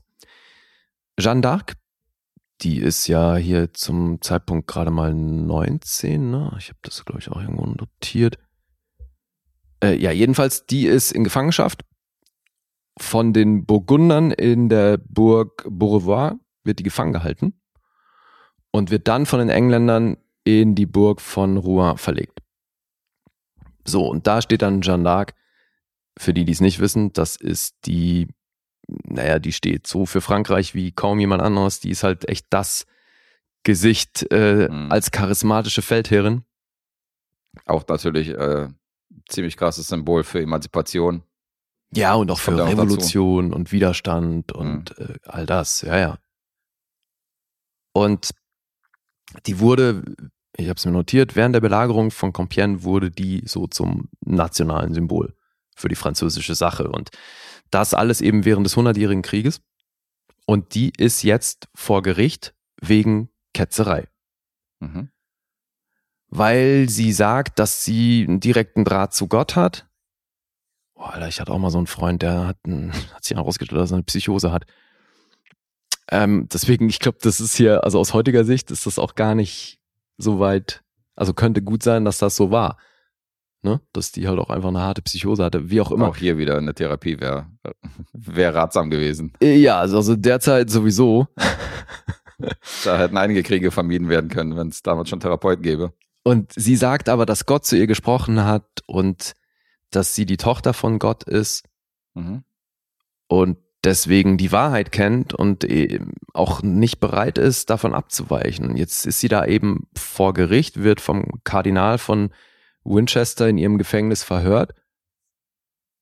Und dann gibt's natürlich auch einen Richter und ähm, einen Bischof, Ankläger, die sind halt alle Geistliche. Und das ist schon, also da hätte ich natürlich, habe ich generell ein Problem mit. Ich finde es sowieso schwierig, wenn sich Kirche und Staat so irgendwie, wenn das so eins ist. Aber klar, in der Zeit, Nicht gerade eine neutrale Jury. in der wir uns hier befinden, nee, eben. Erst recht, wenn das der Anklagepunkt ist. Wenn es hier um, um Blasphemie und Ketzerei und sonst was geht, Mhm. äh, da hast du natürlich schlechte Karten. wenn, die, wenn die, die beurteilen, ob du schuldig bist oder nicht, wenn die halt für die andere Sache einstehen, dann, na, ja, doofe Voraussetzung. Aber so sieht's aus. Und ähm, sie behauptet also, Visionen gehabt zu haben vom heiligen Michel, der heiligen Katharina und der heiligen Margaret. Und dann eben dieses Ding, Gott spricht zu mir und durch mich und eigentlich bin ich seine Tochter. Das wird ihr alles vorgeworfen und sie wird aufge, ähm, also die stellen ihr, im Endeffekt stellen sie sie vor die Wahl. Sie Mhm. sagen, du kannst das alles widerrufen, dann ist gut. Oder du bleibst dabei und dann sieht's halt so aus, als würdest du hingerichtet. Und da gibt's die ein, na, gibt's so eine Drehung, die der Film macht, ne? Also was ihre Haltung angeht, kann man glaube ich verraten, ohne da jetzt groß was zu spoilern. Und wie die Nummer ausgeht, weiß man aber, ich glaube glaub ich, auch einfach aufgrund historischer Vorlagen. Also hier, das ist hier kein Tarantino, der erzählt die Geschichte nicht neu, sondern das, was eben überliefert wurde, das findet hier so auch statt. Das heißt, es gibt noch ähm, Erniedrigung und Folter und all diese Dinge, bis das Ganze dann auf dem Scheiterhaufen endet. Mhm. Deswegen, ja, ich glaube, das, da spoilert man nichts, ne? Es, Denke auch. es geht halt um diese Kreuzverhöre, die sie da ertragen muss und wie, wie sie darunter leidet, dass ihr das eben abgesprochen wird, diese Vision gehabt zu haben Mhm. und wird da eben als falsche Prophetin bezichtigt und Gotteslästerin, Zauberin, all das. Tatsächlich sehr genau protokolliert wohl äh, damals während dieser Verhandlung und deswegen auch ähm, recht akkurat anhand dieser Schriften dann noch umgesetzt filmisch. Hm. Regisseur des Ganzen, Karl Theodor Dreyer. Mhm. Der Herr war Däne, ganze 22 Credits. Das ist hier natürlich mit Abstand sein bekanntester. Hat aber auch eine Menge geschrieben, 52 Writing Credits. Hier natürlich auch mitgeschrieben. Und als anderer Autor ist Joseph Deltay gelistet. Oder Joseph. Ja. Ja, und als Jeanne d'Arc sehen wir Maria Falconetti. Das ist ihr drittster, dritter und letzter Credit. Mhm. Ich finde es so krass. Das ist wahrscheinlich eine der bekanntesten Schauspielerinnen mit den wenigsten Credits. Aber eben, also klar, aufgrund dieses Films. Ne? Und was ich schon auch interessant finde, ist, dass die 35 war beim Dreh. Mhm. Und die spielt, jetzt die Frage, wie glaubwürdig das ist, aber sie spielt halt die 19-jährige Jeanne d'Arc. Wie glaubwürdig findest du es denn? Naja, also ich finde, man sieht, dass die keine 19 mehr ist. Mhm. Ich habe zum Beispiel jetzt gestern gerade mit einer 19-Jährigen ähm, gespielt. Und die, gut, die sollte eine Teenagerin spielen. Das hat aber auch funktioniert, weil die wirklich sehr jung aussah. Aber also ich, Mitte, Ende 20 gibst du dir mal mindestens, finde ich. Mhm. Ja, ist immer so typmäßig abhängig. Also, Oder? glaube, Also so, eine Elle das? Fanning zum Beispiel, die ist jetzt auch 25, aber die kann auch locker so eine 16-Jährige spielen. Also ist immer so ein bisschen, was für ein Typ oder wie das Mädel halt aussieht. So. Aber in dem Fall, also klar, wahrscheinlich würdest du nicht denken, dass die wirklich 19 ist, aber es äh, geht auch klar. Weißt du, Ja. also die hat schon so ein Auftreten. Nee, denkst, zumal das es geht-. Es geht ja wirklich drum, wie sie das spielt, aber jetzt mal altersmäßig, ich finde halt Mhm. nicht, dass sie aussieht wie 19, aber es ist ja wirklich, da ist drauf geschissen. Ja. Das spielt hier überhaupt keine Rolle, aber sie steht natürlich komplett im Zentrum dieser Handlung. Und das ist halt schon krass, weil im Endeffekt spielt sie hier mehr oder weniger nonverbal die Reaktion auf diesen Prozess und das, was ihr da vorgeworfen wird und die, die Dinge, die sie da im Kopf durchmacht. Mhm. Und ey, wirklich gemessen an der Zeit ist das hier wirklich gutes Schauspiel. Weil ich finde, man kennt natürlich so aus der Stummfilmzeit, das hat bedingt natürlich auch ein bisschen das Medium, dass da viel Overacting dabei war. Mhm. Die Leute waren ja sonst auch maßlos überschminkt. Das finde ich zum Beispiel hier auch krass, ne? Gar kein Make-up, Mhm. was halt für die Zeit auch wahnsinnig unüblich war. Und dann eben verhältnismäßig realistisches Schauspiel. Finde ich auch. Und ähm, klar ist das oft dann eben in Kombination mit der Musik so ein bisschen mit Pathos verbunden. Aber es funktioniert. Ja, ich finde das auch Zumindest über weite Strecken. sehr nuanciert und du hast viele Close-Ups auf die Gesichter, Ey, wo du halt die Emotionen sehen musst und so. Alter, der Film ist, besteht mal mindestens zur Hälfte aus Close-Ups. Ja, das ist stimmt im letzten Akt, äh, geht da, gehen sie davon so ein bisschen weg. Mhm. Aber gerade so die ersten zwei Akte, wo, die, wo du halt wirklich den Prozess und das, diese Kreuzverhöre siehst, Mhm. nur Close-Ups. Also wirklich fast nur Close-Ups die ganze Zeit. Und das fand ich schon auch auffällig. Ja. Und das ist auch, also da merkst du halt auch mal, finde ich, wie, äh, wie so ein szenischer Film, also warum es all diese Regeln gibt, oder Regeln, ne, aber so diese Richtlinien, wo man halt sagt, so du brauchst, um eine Szene eben gut aufzulösen und organisch zu erzählen, irgendwie auch zwischendurch mal eine totale und dann kannst du ranspringen und so Mhm. das findet hier halt alles nicht statt. Es wird kein Raum etabliert, groß oder so, sondern bist manchmal dann in irgendwelchen Szenerien und sofort sind die in der nahen und du siehst dann erst in so einer halbnahen oder halbtotalen, wo wir uns überhaupt befinden und so, das, also es gibt halt nicht so diese klassische filmische Herangehensweise an, Mhm. an so eine szenische Auflösung. Und ich finde eben an so einem Film sieht man total gut, wie man das aber auch irgendwie braucht. Also weil dieser Film ist wirklich dadurch schon auch stellenweise echt anstrengend zu konsumieren. Mhm. Ja, ich weiß genau, was du meinst. Ich bin ja auch ein bisschen hin und her gerissen gewesen, weil aus filmhistorischer Sicht ist das natürlich großes Kino, so weißt du, was Eben. du hier siehst. Super krass. es ist schauspielerisch gut, ähm, du nimmst dir diese Emotionen ab und so. Und das ist teilweise auch die Kamera, dass die so teilweise Dutch Angles uns eingesetzt haben, so, Ja, eine, ja. so eine schiefen Blickwinkel, weißt du, wo du denkst, Alter, das ist extrem gut für die Ja. damalige Zeit, so weißt du, die Kinderschuhe des Films. Ein paar wa wahnsinnig kreative Einstellungen, auch Total. dann erst recht dann am Ende mit dem Scheiterhaufen, wie clever die das gelöst haben. Ja, ist mega gut. Also das ist wirklich, also aus einer filmisch-handwerklichen Sicht Wahnsinn. ich Aber auch. es ist trotzdem nicht so, dass man das guckt und sich die ganze Zeit denkt, oh geil, mehr davon. Ja, ja, dieses anstrengend äh, trifft schon. Das ist schon, gerade weil es auch ein Stummfilm ist, über die Laufzeit in diesem Naja. ein Setting, äh, ja, Ja, eben, das kommt dich. dazu, dass du dann eben die ersten zwei Drittel halt wirklich mehr oder weniger an einem Ort bist Mhm. und das nur in Close-Ups, das ist nicht ohne. Ja, ja, ja. Aber bei mir trotzdem so, dass ich am Ende dachte, krasser Scheiß. Muss man gesehen haben. Finde ich auch. Nee, ich fand's auch wirklich geil danach.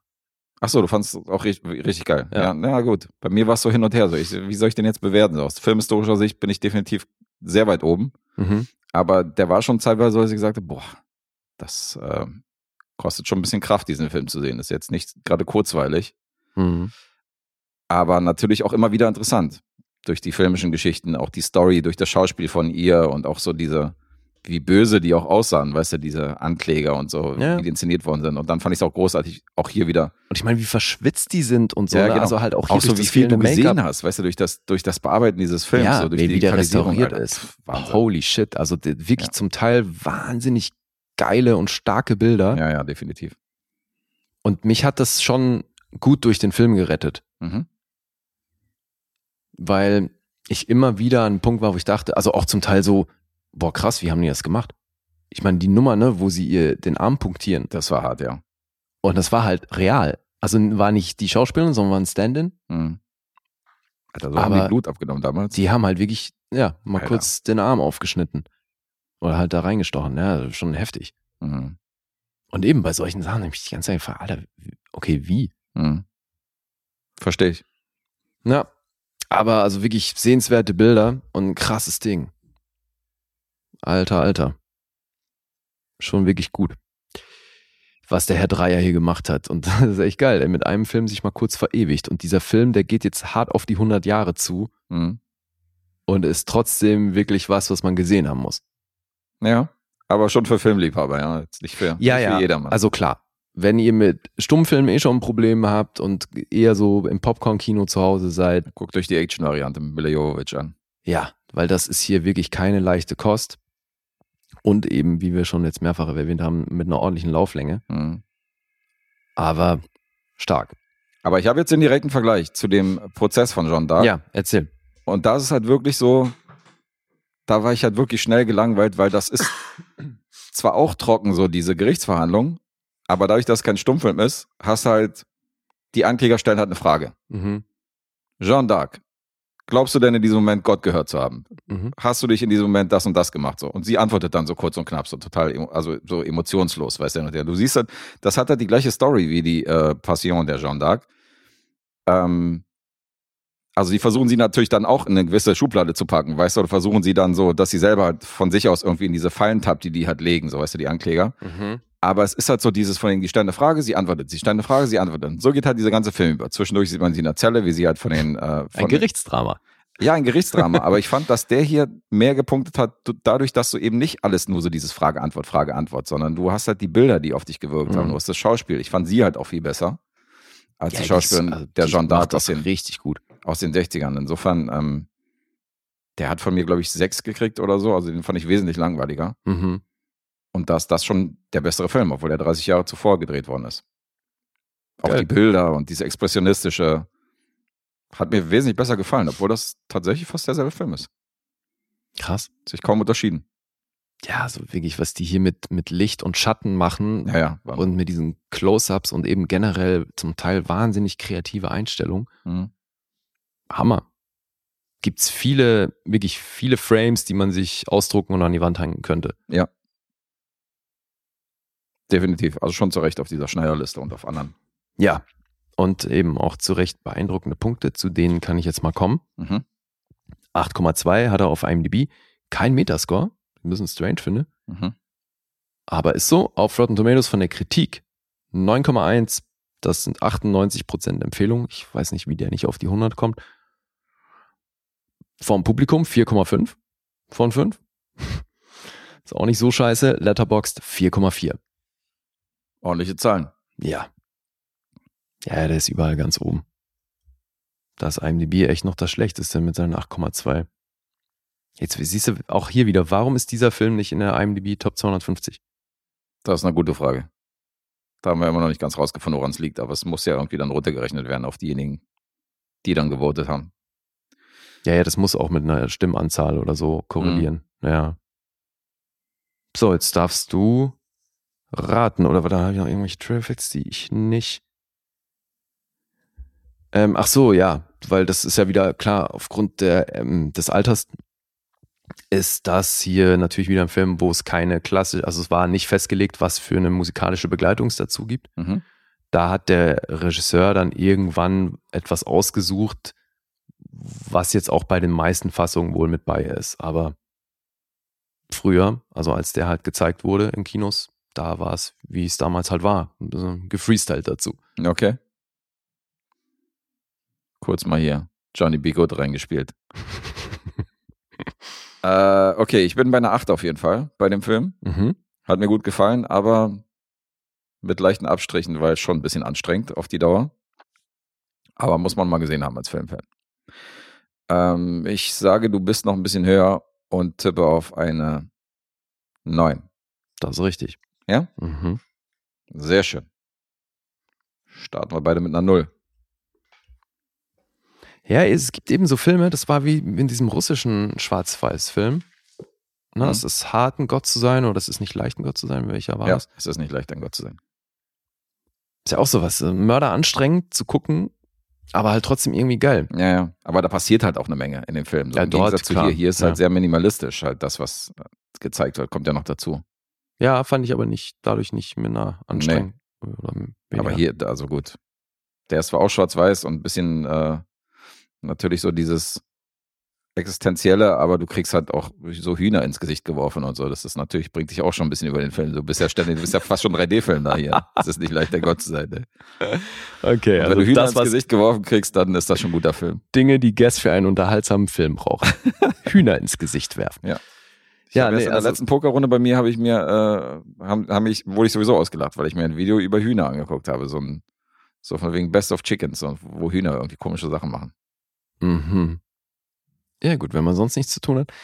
Jedenfalls nochmal großen Dank an Nils. Das war ein sehr interessanter Film Ja, nicht der letzte interessante Film von Nils in dieser Episode fällt mir gerade auf. und gibt neun Punkte von mir. Nice. Ach so, ja, der andere ist auch von Nils. Ja, der ist auch von Nils. Oh, das ist, äh, der Auftragsfilm von diesem Monat ist ja ebenfalls von Nils. ist das ja seine Episode heute. Seine Episode, Nils. Ja. Die, widmen, wir- die widmen wir dir, ja, die Episode. Ja, schön. so, jetzt aber ein bisschen was leichteres. Mhm. Wir waren im Kino. Ja, sehr Und? viel leichter. Ja, um einiges leichter. Und haben Bullet Train gesehen aus dem Jahr 2022. Yes. Von Antoine Fuqua produziert. Mhm. Und David Leach hat Regie geführt. David Leach hat Regie geführt, richtig. Er ist ja schon Action erprobt hier. Atomic Blonde, Deadpool 2, John Wick und was er alles geschrieben hat Mhm. und Regie geführt hat. Und das Drehbuch von Zach Olkiewicz, der von dem ist Fear Street 2, noch nicht allzu viel gemacht. Nee, drei Credits. Ja. Aber basiert auf einem Buch von Kotara, Kotaro Isaka. Mhm. Maria Beadle heißt das Buch, kam 2010. Richtig. Naja. Na, jetzt bin ich mal gespannt, Warum? wie du den fandest. Ja, das ist ja ein Film, der jetzt schon ziemlich gefeiert wird hier da draußen in der Bubble und äh, den richtig viele gut finden, wo sie sagen, endlich mal wieder ein unterhaltsamer Film im Kino und Ist endlich das mal so, wieder, ja? ja, der ist, der ist sehr hoch angesehen. Also viele, der wird hier wirklich mit vier Sternen und so wird er überhäuft, wo ich denke so, okay, Du krass. sprichst jetzt von deiner Bubble. Weil Ich sprech- so die Zahlen, finde ich, belegen das nicht. Ich spreche hauptsächlich von meiner Bubble. Na, doch. Ich würde mal sagen, dass die ähm, auch hier wieder, also die Kritikerzahlen musste man von den von den äh, normalen Publikumszahlen abstrahieren. Naja, also eine 3,6 auf Letterbox ist jetzt wirklich nicht wahnsinnig euphorisch. Jetzt hast du die schlechtesten genannt, aber eine 7,5 bei IMDb und eine 3,9 bei Rotten Tomatoes. Auch eine 7,5 ist nicht prall. Eine 7,5 findest du nicht gut für so einen generischen Actionfilm? Naja, so zumal der ist ja jetzt auch noch relativ neu, ne? Es wird auf jeden Fall noch fallen. Also ich finde das überraschend viel für den Film. Aber Ja, gut, okay. gucken wir mal. Na gut, aber jetzt dann kannst du ja gleich mal raushauen. So, das heißt, Leute in unserer Bubble, die feiern den, ja? Die mögen den sehr. Also diese Letterbox 3,6 treffen nicht auf meine Bubble zu. Da ist, da sind auf jeden Fall, da häufen sich die, die Leute, die gesagt haben, Alter, was für ein geiler Film, was für ein Ritt, wie Spaß macht der denn und bla bla bla. Okay. Sind das, hatten diese Leute dann aber auch bei Deadpool und anderen David Leach-Filmen so ihren Spaß? Das weiß ich nicht. Das habe ich jetzt nicht in Relation gesetzt und habe jetzt recherchiert, wie die anderen abgeschnitten haben. Nee, der sein können, dass das, ähm, das sind ja auch viele Leute, die du einfach kennst Mhm. bei dir in deiner Bubble. Naja, bei mir sind es halt so um die 100, mit denen ich halt irgendwie connected bin. Und da haben den halt eine Menge gesehen. Für den Film sind halt auch viele ins Kino gerannt und äh, haben sich den nochmal reingezogen. Aber ich kann mal aufrufen, so, dann haben wir hier mal so einen so einen Vergleich. Also hier Dietz dreieinhalb Sterne, Tom dreieinhalb, Atombomb vier Sterne. Ach, dreieinhalb ist dann schon gut, ja? Naja, gut, viele sind halt hier bei vier, viereinhalb Sternen teilweise. Hm, Okay. Und ähm, Adrian vier Sterne. Ja, wir mal. Mhm. Bin mal gespannt, wie der bei dir abgeschnitten hat. Wollen wir die Story erzählen? Ja, Willst du? kann ich machen. Es geht um Ladybug. Mhm. Das ist die Figur von Brad Pitt. Der ist Auftragskiller, vom Pech verfolgt und hat sich jetzt entschlossen, seinen nächsten Job ganz friedlich zu erledigen, weil er halt schon ein paar Aufträge hatte in letzter Zeit, die aufgrund seines Pechs schiefgelaufen sind. Und jetzt will er das Ganze möglichst gewaltlos über die Bühne bringen und nimmt deswegen auch keine Waffe mit zu seinem nächsten Auftrag. Dieser sieht so aus, dass er ein, ein Bullet Train, also diesen Hochgeschwindigkeitszug von Tokio nach Kyoto nehmen soll. Den gibt's ja wirklich, ja. Ja, ja. Mhm. Und die Fahrt dauert auch exakt zwei Stunden und acht Minuten, wie so lange wie der Film dauert. Das finde ich schon Mhm. ziemlich nice auch. Wobei er jetzt natürlich nicht von Minute eins an dem Zug ist, aber egal. Also er ist dann, macht sich auf den Weg in den Zug, wo er von seinem Händler via Telefon mitgeteilt bekommt, dass der Auftrag so aussieht, dass er eigentlich nur einen Koffer dort klauen muss. Mhm. Der ist markiert mit einem Aufkleber am Griff. Den soll er ähm, klauen und eigentlich am nächsten Bahnhof wieder aussteigen und ihr den Koffer bringen. Mhm. Ja, dass das aber natürlich nicht so einfach abläuft, das ist, glaube ich, gegeben. Ja, und dann gibt's in diesem Zug gibt's aber plötzlich eine Menge Leute, die was dagegen haben, dass er einfach diesen Koffer nimmt und geht. Mhm. Ja, viel, also das ist mal, glaube ich, die Handlung. Also man könnte sagen, dass in dem Koffer vielleicht was da drin ist. Da ist halt das Lösegeld drin von einem Mafia-Boss. Die haben nämlich mit dem, mit dem Geld, wollten die nämlich den äh, Sohn befreien, der hat entführt worden ist von einem bestimmten Gangster namens White Death. Ja, aber mit der Mafia hat er immer so gar nichts zu tun. Ist das nicht? Wieso? Ist, das, sind das nicht Mafiosi? Nee, also wenn, dann sind's Triaden oder sonst was, aber der, das ist ja, wird ja auch in einem Flashback erzählt, Mhm. wie er in seine Position gekommen ist. Die Mafia hat damit nichts zu tun. Naja, gut, okay. Jetzt nicht die Mafia an, per se, sondern ich dachte einfach nur so jetzt hier, von wegen, das steht jetzt für mich bei, äh, das steht jetzt für mich sehr allgemein als böse Buben, Ach so. als Gangster. Der Gangsterboss ist gleichzeitig der Mafia-Boss. Okay. Ja. Der, der hat was in Auftrag gegeben und da sind dann eben auch noch drei Leute an Bord des Zugs, die in diesen Auftrag verwickelt sind. Im Grunde eigentlich noch viel mehr, aber das ist, Mhm. das würde jetzt dann auch schon in den Spoilerbereich gehen, ne? Aber der Koffer ist im Besitz dieser beiden Henchmen von, von dem Gangsterboss. Ja. Tangerine und Orange. Richtig. Äh, Lemon, Entschuldige, Tangerine und Lemon heißen die. Ah ja, stimmt, Lemon, ja. Ja. Ja, Tangerine und Lemon. Tangerine ist der einzige, den ich mir gemerkt habe aus dem Trupp. Mhm. Und die haben den befreiten Sohn vom Gangster auch noch im Gepäck. Mhm. Äh, richtig, ja. Und was du sagst. Und dann einige andere Killer haben dann ebenfalls Wind von diesem Koffer gekriegt und äh, befinden sich ebenfalls auf diesem Zug. Das ist hier echt schwer, was zu erzählen, ne? weil es halt im Endeffekt dann natürlich mehr oder weniger jeder, den wir hier in dem Zug sehen, früher oder später was mit dem Koffer zu tun. Ich stelle mir natürlich auch die Frage, genau, wo sind eigentlich die anderen Passagiere in diesem Zug? Also es wird zwar in einem Moment wird zwar erwähnt, dass, äh, dass sämtliche Tickets halt von diesem Zug aufgekauft worden sind ab einer bestimmten Station, Mhm. aber schon davor fragst du dich so, okay, wie geht das? Ja, vor allem auf der Strecke. Eben, Ne? Also, ja. Aber gut, draufgeschissen. gekauft. Ja, wie, also wie tief sollen wir jetzt noch auf die Handlung eingehen? Ich Naja. glaube, das ergibt sich vielleicht so ein bisschen, wenn wir über die Darsteller sprechen, aber auch hier ist jetzt die Frage, wie viele von denen sollen wir erwähnen, weil viele Cameos sind ja schon auch Ja. so ein bisschen der Witz des Films. Es gibt schon ein paar Cameos, die ich hier nicht unbedingt erwähnen würde, Okay. aber ähm, eins schon. Ah ja? Ja, weil ich schon ganz lustig finde, dass das so mittlerweile so ein krasses Klüngel geworden ist, dass die immer so gegenseitig irgendwie in den, in den Film auftreten. Das finde ich schon, finde ich schon ganz witzig. Ach Aber so, wir okay. können zumindest die Besetzung von dem Zug erwähnen. Also Naja, okay. Ja, dann mach du mal, weil ich wüsste nicht, wen ich hier erwähnen soll und wen nicht. Okay, also erstmal Brad Pitt spielt die Hauptrolle. Er spielt diesen besagten Berufskiller Ladybug hier in der Hauptrolle, der hier ganz gechillt diesen Koffer da eigentlich äh, sichern will. Und äh, diese beiden Killer, die ich genannt habe, die im Besitz des Koffers sind, werden gespielt von Brian Tyree Henry, Paperboy und Aaron Taylor Johnson, den wir aus Kick-Ass zum Beispiel auch kennen. Mhm. Und dann haben wir so verschiedene Kandidaten am Zug, also der äh, besagte Sohn vom Gangsterboss, Logan Lerman, Percy Jackson himself. Und ähm, dann ist noch auf dem Zug ist am Start Joey King, Bad Bunny, den ich eher so aus der Musikszene kenne, Eher ist gut. Ja. Ja. eigentlich nur. Sazi Beetz ist dabei und Hiroyuki Sanada, den wir erkennen. Ja, und dann, finde ich, kann man erwähnen, Naja, sein Sohn, der ist auch recht bekannt, ne? Also der jetzt in der Handlung seinen Sohn spielt. ist der bekannt? Ja, Den Andrew. Kennt Naja, den, ja? Ja, der ist halt Snake Eyes in dem. Und der war ja auch bei Peaky Blinders, äh, war der auch, auch dabei. Und der hat in dieser Warrior-Serie, war er ja der Protagonist. Also der Typ ist schon large. Auf jeden Okay. Fall. Ja, dann erwähnen wir den noch. Mir hat er jetzt nichts groß gesagt, deswegen habe ich mir den jetzt nicht rausgeschrieben. Okay. Aber kann sein, ja, da kannst du ja noch ergänzen. Naja, also ich meine, das ist ja bei den meisten Leuten, die hier auftauchen, das ist natürlich niemand zufällig dabei. Definitiv.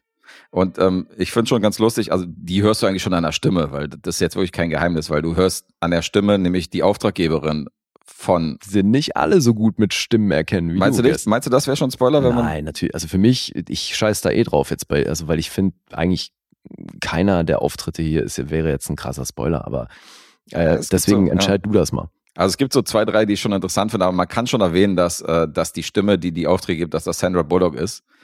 Und wenn wir mal rekapitulieren, wo Sandra Bullock und, äh, Brad Pitt. und Brad Pitt noch mit einer weiteren Person vielleicht zusammen in einem Klüngel in den letzten Filmen noch unterwegs waren, ist das schon witzig. Kann man sich den einen auch noch zusammenreimen, der irgendwie in einem Cameo da auftaucht. Aber es sind noch so zwei, drei andere Momente, die ich schon ganz witzig fand, mit denen ich jetzt nicht gerechnet habe. Wobei hast du eigentlich, hast du Lost City gesehen? Nee, gesehen habe ich ihn nicht. Boah, Alter. Ach, den hast du auch schon geguckt. Ja, ja. Kommt der noch, ja? Nee. Den lässt du Gar weg? keinen Bock drüber zu sprechen, ja. So harmlos? Ja. Okay. Nicht der Rede wert, wirklich. Ja, ich habe mir den Trailer angeguckt und dachte so, vielleicht ist der, vielleicht gehört er zu den Filmen, so wie Lebe lieber ungewöhnlich, die zwar harmlos sind, aber trotzdem ganz nett so zum Gucken, weißt du, und ganz witzig. So, Naja, ich, also mag ja, ich mag ja eigentlich so eine harmlose Ja, Filme. man kommt da natürlich gut durch, aber Mhm. da ist halt auch so, dass der Trailer ein bisschen mehr erhoffen ließ, Hm. als der Film dann schlussendlich liefert. Aber ist jetzt die Frage, das könnte man bei diesem Film vielleicht auch so sehen. Mal gucken. Mal gucken. Aber ich meine, jetzt können wir auch mit der Katze aus dem Sack rausholen. Also Channing Tatum ist auch in einen kurzen Momenten zu sehen.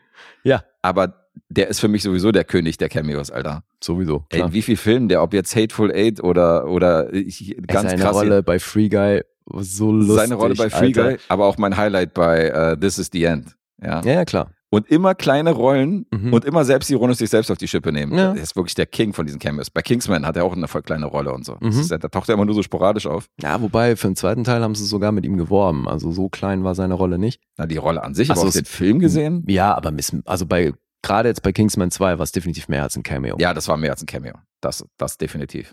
Aber er ist sich nicht zu schade, jetzt nicht unbedingt immer die Hauptrollen zu übernehmen, sondern auch mal so, Nö, eben. mal so vorbeizuschauen. Das Ja. finde ich ganz cool bei ihm. Eben, und es hat was wahnsinnig Selbstironisches. Das ist halt sehr sympathisch. Und die scheinen sich gut zu verstehen hier, Brad Pitt und Channing, weißt du, und dann Sandra Bullock wieder, Ja. weißt du, dass die wieder so gegenseitig in ihren Filmen mitspielen. Das ist schon ganz witzig, Ja. dass das so ein Klüngel ist. Und dass jetzt bei David Leach dann auch noch ein Herr auftaucht, mit dem er schon viel zusammengearbeitet Eben. hat, ist jetzt, glaube ich, auch keine große Überraschung. Aber ja, erzähl mal weiter. Ja, ja, also Wen mehr würde ich von der Besetzung hier nicht erwähnen. Es gibt Ach so, schon, okay. gibt schon noch einen interessanten, äh, ein, zwei interessante Gesichter, die da auftauchen. Alright. Aber das sind erstmal so die Namen, die ich nennen würde. Teilweise, wie ich finde, so ein bisschen verbraten. Also Sassy Beats und auch Bad Bunny fand ich richtig cool. Da wird halt so eine Side-Story aufgebaut. Die kommen halt kurz, werden die halt ins Zentrum gerückt. Und dann sind die aber auch genauso schnell auch wieder weg. Finde ich halt ein bisschen schade so. Also Okay, also von Bad Bunny hätte ich nicht mehr gebraucht. Das hat Das mir schon mehr als gereicht, was man. großartig. Okay, wow. Da bin ich weit von entfernt.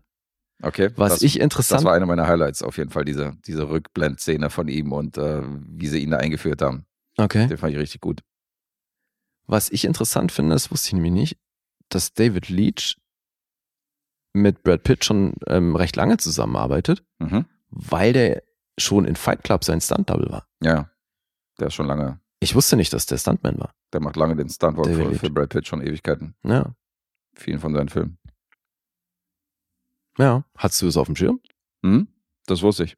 Dass Okay. David Leitch früher ja als Stuntman aktiv war, deswegen ja auch dieser, diese Affinität zu diesem Action-Genre, weil er auch die ganzen Leute kennt und weil er halt weiß, wie das läuft und deswegen ist das so seine, Ja, aber ich finde jetzt, Steckenpferd. dass man, also klar sind die meisten seiner Filme sehr actionlastig, aber ich finde jetzt, also gab schon den einen oder anderen, den ich auch wirklich erzählerisch richtig gut fand und das ist jetzt auch nicht, also so viele Stuntleute, die dann auch Regie führen, gibt's ja nicht, aber es gibt ja schon noch das ein oder andere prominente Beispiel Mhm. und das läuft nicht immer so gut, finde ich. Ja.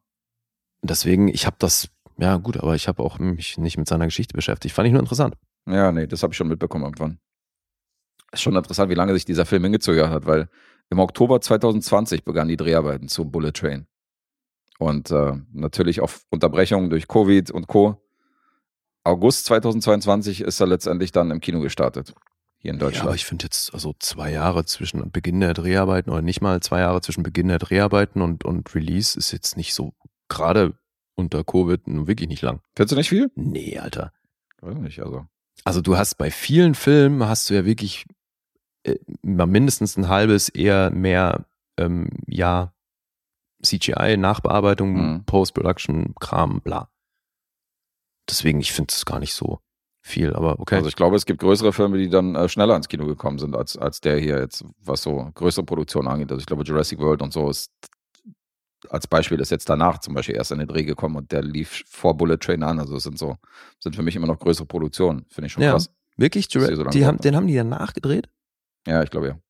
Die Dreharbeiten fingen danach an. Die haben die relativ schnell auf die Reihe gekriegt. Okay, krass. Ja, Alright. So, wie fandst du das denn? Also, äh, haben wir schon rausgehört, Bad Bunny war dein Highlight. den das fand ist ich cool. bei so einem Line-Up echt krass. Ja, ja, und ich fand auch die einzelnen Charaktere finde ich cool, aber ich muss mich dann schon wundern über manche, äh, über manche äh, Bewertungen und manche Feiereien von den Filmen, dass die den, dass sie jetzt sagen, so, wow, jetzt endlich mal wieder was fürs Actionherz und so. Das ist wahrscheinlich den Film, den ich als okay bezeichnen würde. Bullet Train. Das, Mhm. das war okay. Also er war unterhaltsam und äh, nett, wie du es wahrscheinlich sagen würdest. Aber jetzt auch nichts Besonderes.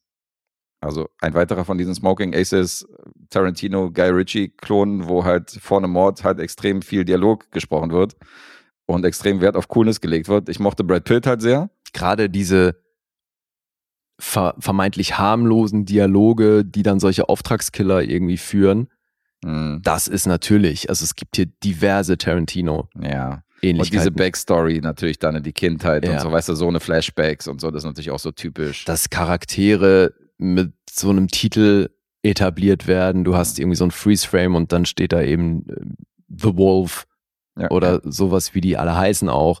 Hat man schon mal irgendwo gesehen. Das ist definitiv äh, Ritchie und Tarantino und Mhm. sonst habe ich auch in einigen Kritiken gelesen, mal eben nicht mal angeguckt, so wie der Metascore zustande kam und da einiges Interessantes gelesen, weil das ist fast jeder zieht zwangsläufig diesen Vergleich. Mhm. Ja, finde ich nicht unpassend. Was ich sehr gut fand an dem Film ist tatsächlich Brad Pitt, weil so selbstironisch wie er durch diesen Film gestolpert ist, so, weißt du, so, also sehr, der hat sich offensichtlich sehr viel Spaß an dem Dreh gehabt und er ist halt, man muss halt sehen, der Typ ist halt fast 60 so und für halt fast 60 ist er schon wirklich eine coole Sau. Das Ja, ja. zeigt klar. er hier auch. Ja, auf jeden Fall. Gerade so diese Szene mit der Kloschüssel und so, weißt du, wo er in der Kloschüssel sitzt und so, das ist schon sehr witzig, also was er da macht, so, wo sich die Haare föhnt, so in dieser Kloschüssel und so, das macht er schon gut. Ja. Ähm, ich mochte bestimmte vermeintlich total unwichtige Details in dem Film, die dann so später Sinn machen. Ich glaube, man nennt es so Red Herrings in Filmen, weißt du, Mhm. dass so rote Heringe gelegt worden sind, wie zum Beispiel die Wasserflasche, Mhm. die ja dann wirklich ins Zentrum gerückt wird, wo du denkst, alles klar, das ist schon ganz cool gemacht. Ähm, da zeigt er ein paar klug, kluge, kluge Ansätze. Aber, ähm, aber insgesamt jetzt auch hat er nicht das Rad neu erfunden und ich fand auch dieses CGI, wo der dann im letzten Drittel dann komplett irgendwie abgedreht ist, das war mir auch zu viel. Das, da sind wir wieder so Filmentzügen, so ist halt irgendwie, kriegen mich nicht. Okay. Ja, was ich abgefahren finde, dass der, also mich hat der zwischendurch wirklich immer wieder so ein bisschen verloren, weil der, ich finde, der hat Längen. Mhm. Und das finde ich so krass, weil auch hier wieder der Trailer suggeriert dir natürlich was komplett anderes. Ne? Das ist hier von Anfang bis Ende Mhm. äh, entweder lustig oder actionreich ist. Und ich finde, der ist dazwischen immer wieder abgeflaut. So. Und eben manche Charaktere fand ich ziemlich lame. Allen voran, glaube ich, wirklich tatsächlich eine sehr zentrale Rolle, die von Joey King. Ja, fand ich auch. Und ich meine, ich fand die ja in Zeroville super. Ich glaube, hat die einen Emmy gewonnen für The Act? Auf jeden Fall Die war hat, sie nominiert. die hat Also- den Emmy gewonnen für die Act. Die ich meine, Alter, die, die Dame ist 23 Jahre alt und hat 72 Credits, Alter. Das ist krass. 72, Mann. Richtiges Arbeitstier. Also das musst du in dem Alter erstmal hinkriegen. Ich meine, klar, die ist äh, tatsächlich schon, hat sie sehr früh angefangen, aber Das ist wirklich eine und die, Zahl. die spielt ja auch gut und alles, aber Alter, ist das viel, hey. Mhm. Trotzdem, ich fand eben ihre Figur hier so ein bisschen lame. Für mich wirklich das absolute Highlight, weil ich fand auch Brad Pitt, ja, das war nett. Ich fand das so ein bisschen redundant mit diesem vermeintlichen Pech, was er dann hat, Mhm. so, äh, wie auch immer. Für mich hier wirklich der Scene-Stealer schlechthin oder wahrscheinlich dann sogar der ganze Film-Stealer, Aaron Taylor Johnson. Mhm. Ich habe mich über jede Szene mit ihm tierisch gefreut, Alter. Der hat das komplette Ding gerockt. Der hat das so, also für mich ist er hier wirklich das Highlight des Films. Ja. Und ja, da konnte ich dann eben auch über Leute wie Bad Bunny hinwegsehen und so. Weil der ist für mich hier schon rausgestochen. Also ich fand den nicht gut. Ja, Na, der hat mir gefallen. also Hyoki Sanada, da freue ich mich eh immer, Mhm. wenn ich den sehe, weil wir hatten hier schon Helix, Mortal Kombat. Mhm. Ich glaube, über Westworld haben wir noch nie gesprochen, aber der Typ hat Haben ja wir auch schon. rezensiert. Westworld? Ja. Echt? Westworld ist abgehakt. Okay. Also jetzt erst zu Ende geguckt. Das müsste, da müsste ich dann vielleicht mal Punkte nachreichen, oder? Weil wir haben, also ich habe nicht drüber gesprochen, oder? Nee, nee, ich habe ich hab Westworld mal rezensiert, Ja. aber klar, kannst du Punkte jederzeit in die Tabelle nach, Wei- nachschmeißen. Weißt du noch, wo du da gelandet bist, punktemäßig? Das ist jetzt die Frage. Ich weiß auch nicht. Ich glaube, ich, ich, glaube, ich habe nach der dritten Staffel rezensiert. Meine ich auch, ja. Ich habe ja die Filmliste hier. Hm. Ja, jedenfalls, also klar, das Line-Up macht hier natürlich eine Menge Wett, so, das macht viel Spaß, aber ich fand tatsächlich, der hätte einen Ticken kürzer sein können. Ja, der ist natürlich auch mit 127 Minuten, ist der auch nicht gerade kurz. Das wäre auf jeden Fall, der Film hätte gewonnen, wenn das so ein 90 Minuten wäre. Ja, Ich meine, du Total. wirst ja direkt reingeschmissen in die Handlung. Es geht ja gleich los. Weißt du, du bist in diesem Zug. Eigentlich ist ja da nicht so wenig Vorgeplänkel. Ja, so die, die Umso- ersten 10, 15 Minuten, da hätte ich das Problem, glaube ich, auch nicht gehabt, aber Mhm. dann hat der wirklich manchmal Passagen, wo ich dachte so, ey Leute, jetzt müsst ihr echt mal wieder in die Pötte kommen. Also Westworld bist du hier mit einer 10 drin und ich mit einer 9,5. Du Ja, hast da siehst du, schon Punkte genannt. Ich, und ich glaube, das würde ich wirklich, Downgraden? ja, Ach also so. erst recht nach der letzten Staffel jetzt. Auf? Keine Ahnung. Achso, ich habe jetzt schon, ich habe jetzt schon reingeklickt in Ach das so, Kästchen, wenn du okay. willst. Du bist bei neuneinhalb. Ähm, ich, Soll ich dich mit einer 6 hier eintragen? äh, nee, aber auf neun werde ich die downgraden. Auf 9, okay. Und Mhm. schon bin ich höher bei Westworld. Ja, aber du hast ja die letzte Staffel auch noch nicht komplett gesehen. Zwei Folgen fehlen mir noch. Okay. Und bist du noch bei den neuneinhalb? Es wäre ein bisschen. Ich finde die schon am schwächsten von allen, sagen wir mal so. Hm.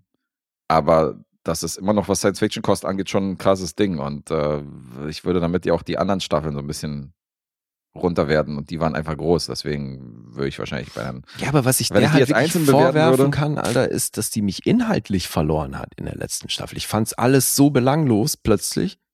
Naja, das hat so ein, das ist dieses Problem, so dass es kaum Konsequenzen hat, so weißt du, was da passiert. Ja, so, das finde ich halt schade. Aber wiederum die Szenerie, die sie um Dolores aufbauen, finde ich schon krass. Also was für eine Rolle sie jetzt spielt in dieser vierten Mhm. Staffel. Das ist schon wieder so, dieser eine Moment, wo dann so, weißt du, wo so diese, diese Stadtnachbildung vor Mhm. ihr war so, da dachte ich schon so, wow, okay. Das ist schon ein krasser Kniff. Ja. Ähm, Ja, nee, trotzdem. also ihre, ihre Charakterentwicklung finde ich mega. Dann andere, ja, okay, die mit, äh, geil finde ich auch diesen Zeitsprung von der Tochter von, äh, von äh, Jeffrey Wright. Finde ich auch sehr gut. Du meinst von Aaron Paul. Nee. Ja, von Aaron Paul, Entschuldigung, von Aaron Paul, ja, genau. Nicht von Jeffrey Wright. Hm. Also der hat schon, die hat schon auch ihre Momente, aber ist von allen die schwächste, stimmt schon. Hm. Alright. Ja, gut, jetzt Zurück zu Bullet Train. zurück zu Bullet Train, genau. Es klingt wirklich so, als würden wir das recht ähnlich sehen, ne? Ja, es klingt so. Hätte man den ein bisschen gestrafft und ein bisschen weniger CGI-Brumborium am Ende, ich meine, man hat auch gesehen, so, die haben aufgrund von, ähm, aufgrund von hier filmischen, dadurch, dass sich das so in die Länge gezogen hat und dadurch, dass man nicht, dass Brad Pitt auch nicht mehr Zeit hatte für, für die kompletten Dreh, hat man die Second Unit nach Japan geschickt, die da irgendwie die Umgebung gefilmt haben. Und das hat man dann, den Hintergrund hat man dann per CGI an diesen Film Ja. eingefügt. Und das sieht man zum Beispiel auch, dass das irgendwie, irgendwie wirkt das nicht so organisch, so, dass das alles so, Ja, ich finde. das wirkt eine Menge, Menge davon wirkt gekünstelt, finde ich. Ist so, ich finde aber, das haben die sich, da haben die die Not so ein bisschen zu tun gemacht, weil der ganze Film hat ja so einen recht artifiziellen, bunten, vermeintlich japanischen Look, weißt du, so dieses Mhm. überall Neonfarben und die Schriften und alles. Das war ganz geil, ja. Und deswegen, ich finde, So das da fügt sich ja. das ganz gut ein, dass das so ein bisschen was hat, was so sehr künstlich aussieht. Ja, das stimmt schon, ja. Gut, es hat ein bisschen diesen Comic-Style gehabt, das stimmt schon. Naja, Ja, aber jetzt auch nicht der großartige, krasse Film, also kann man machen zwischendurch. ja, knappe 86 Millionen hat er gekostet. Und ich Mhm. weiß, also das, was ich hier rausgeschrieben habe, ist jetzt natürlich schon wieder ein paar Tage her. Da war er bei knapp 120 Millionen Einspiel. Mhm. Und ich habe gelesen, dass der gerade den größten Release hat, mit Abstand. Also, dass Sony sich da wohl tierisch ins Zeug gelegt hat. Siehst du schon an der Trailerfrequenz, ey. Ja, erstens das und dann stand ja auch immer dabei exclusively in theaters. Mhm. Und das ja, haben die wörtlich genommen und haben das wirklich in, in sehr, sehr vielen Kinos in den Staaten re released. Mhm. Insofern kein Wunder, dass den schon viele gesehen haben. Also auch hierzulande hat er natürlich einen entsprechend großen Release bekommen. Ja, das stimmt. Äh, ich fand den Fun Fact ja interessant, dass die äh, Rolle von Brad Pitt als Ladybug teilweise so autobiografische Züge trägt, weil auch der vergisst ja auch mal, woher er irgendwelche Leute kennt. Und ich habe das nicht gewusst, dass Brad Pitt in seinem Privatleben, dass der so ein bisschen gesichtsblind ist. Mhm. Dass der so umgangssprachlich praktisch gesichtsblind, dass der so einen Kontext braucht, wo er Leute kennengelernt hat, weil nur jetzt er sieht jemanden und weiß nicht, wo er den schon mal gesehen hat, sondern Ja. braucht irgendwie da einen Tipp. Und ähm, das finde ich krass, das habe ich nicht gewusst. Es hat seine Rolle hier auch und er, dass er das im Privatleben auch so, dass man ihn erinnern muss, so woher man ihn mal kennengelernt hat, das finde ich auch abgefahren. Mhm. Mal interessant zu wissen, wie weit das geht. Ja. Ob er dann irgendwie von seiner. Frau auch die Filmografie jederzeit im Regal stehen haben muss, um, um zu wissen, mit wem er es da zu tun hat. Gute Frage, ja. Jennifer Who? Die von Trans, Mann. Ja. Mit der warst du zusammen zehn Jahre. Ach, nicht die aus Tomb Raider. Ah, okay. Ja. Witzig. Hm. Ja, das habe ich nicht gewusst. Ja, Bullet Train. Hast du noch was? Nö. Naja, dann lass uns Punkte nennen. Müssen wir nicht. Okay. 7,5 gibt's auf IMDb. Metascore ist bei 49. Ja. Auf Rotten Tomatoes von der Kritik 5,6. sind nicht gerade ein Kritikerliebling. Nee, hier nicht. Publikum 3,9. Und auf Letterboxd war mein Stand eine 3,6. Die habe ich auch hier zu stehen. Okay. Und jetzt wir. Mhm. So, wer fängt an? Jetzt kannst du so langsam nicht mehr kommen mit, äh, du liegst ja immer vorne. Weil ich jetzt mal zwei Runden gewonnen habe. ich weiß nicht, wie es aktuell steht. Ich fange an. Ich glaube, wir stehen bei einem Remis gerade. Ach so. Ähm, dann ist ja eh. Ich sag, du bist bei einer 7,5. Mhm.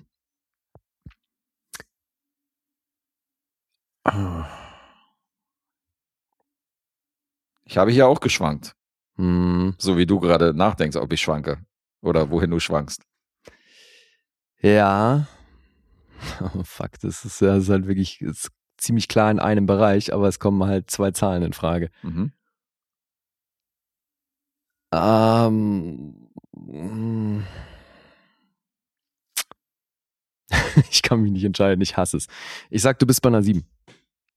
Triffst mit der 7 voll ins Schwarze. Ah, wunderbar. Ich habe kurz zu der 6,5 tendiert. Das war wahrscheinlich dein Schwanken.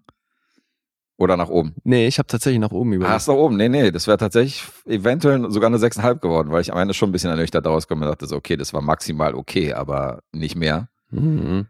Aber eine 6,5 kam mir dann noch zu hart vor, deswegen habe ich dem eine 7 gegeben. Also 7,5 war ich nie. Okay, Das so witzig. euphorisch. Ging, ging mir tatsächlich genauso. Ich habe zwischen, bei mir zwischen 6,5 und 7 geschwankt und dachte dann aber, naja, so gut gemeinte 7 Punkte. Einigungsklingel für Bullet Train sind Ja. wir beide bei 7. Und du hast aber einen halben Miesen dadurch gemacht. Ich habe einen Miesen dadurch gemacht, ja. Ja, okay, dann das ist ja krass, hey. Äh, wenig Euphorie für Bullet Train. Ja, Was ist da los in, in dieser Bubble? ja, keine Ahnung, warum der so. Also die feiern ihn übermäßig, kommt mir so vor. Also gerade so in, persönlich so die Leute, die wir kennen halt so. Also Aaron Taylor Johnson fand ich sensationell. Bei, bei Brian Tyree Ja, den fand ich Henry, auch gut.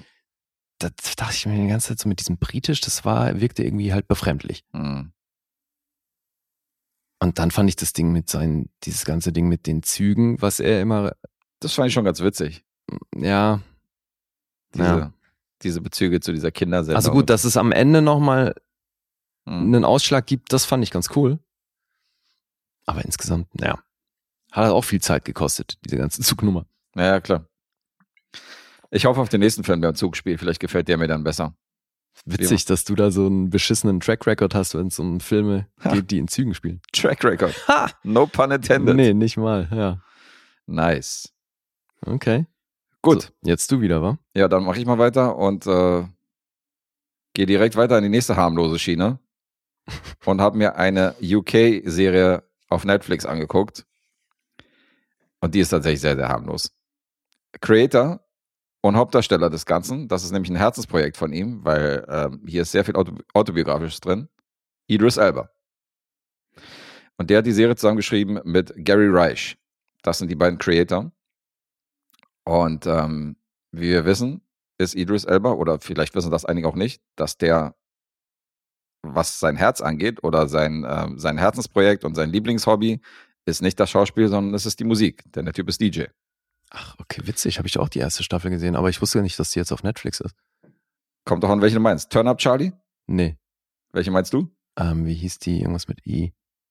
Wo es um, um seine Jugend geht und das auch äh, so die Anfänge des DJing. Ist das eine Doku? Nee. Aber dann ist das ja offenbar nicht auf Netflix. War, glaube ich, eine BBC-Serie. Ich dachte Mhm. nur, das passt gerade alles zusammen, was du erzählst. Aber Ist ja okay, witzig, jetzt hast du nee. Turn Up Charlie geguckt. Ich habe okay. Turn Up Charlie geguckt. Das sind nur acht Episoden, gehen circa 25 Minuten und habe ich mir mal angeguckt. Das ist 2019 schon auf Netflix rausgekommen, hatte ich schon die ganze Zeit auf meiner Wunschliste. Und äh, das habe ich mir jetzt mal reingezogen, die acht Episoden, und kann jetzt mal ein Fazit ziehen.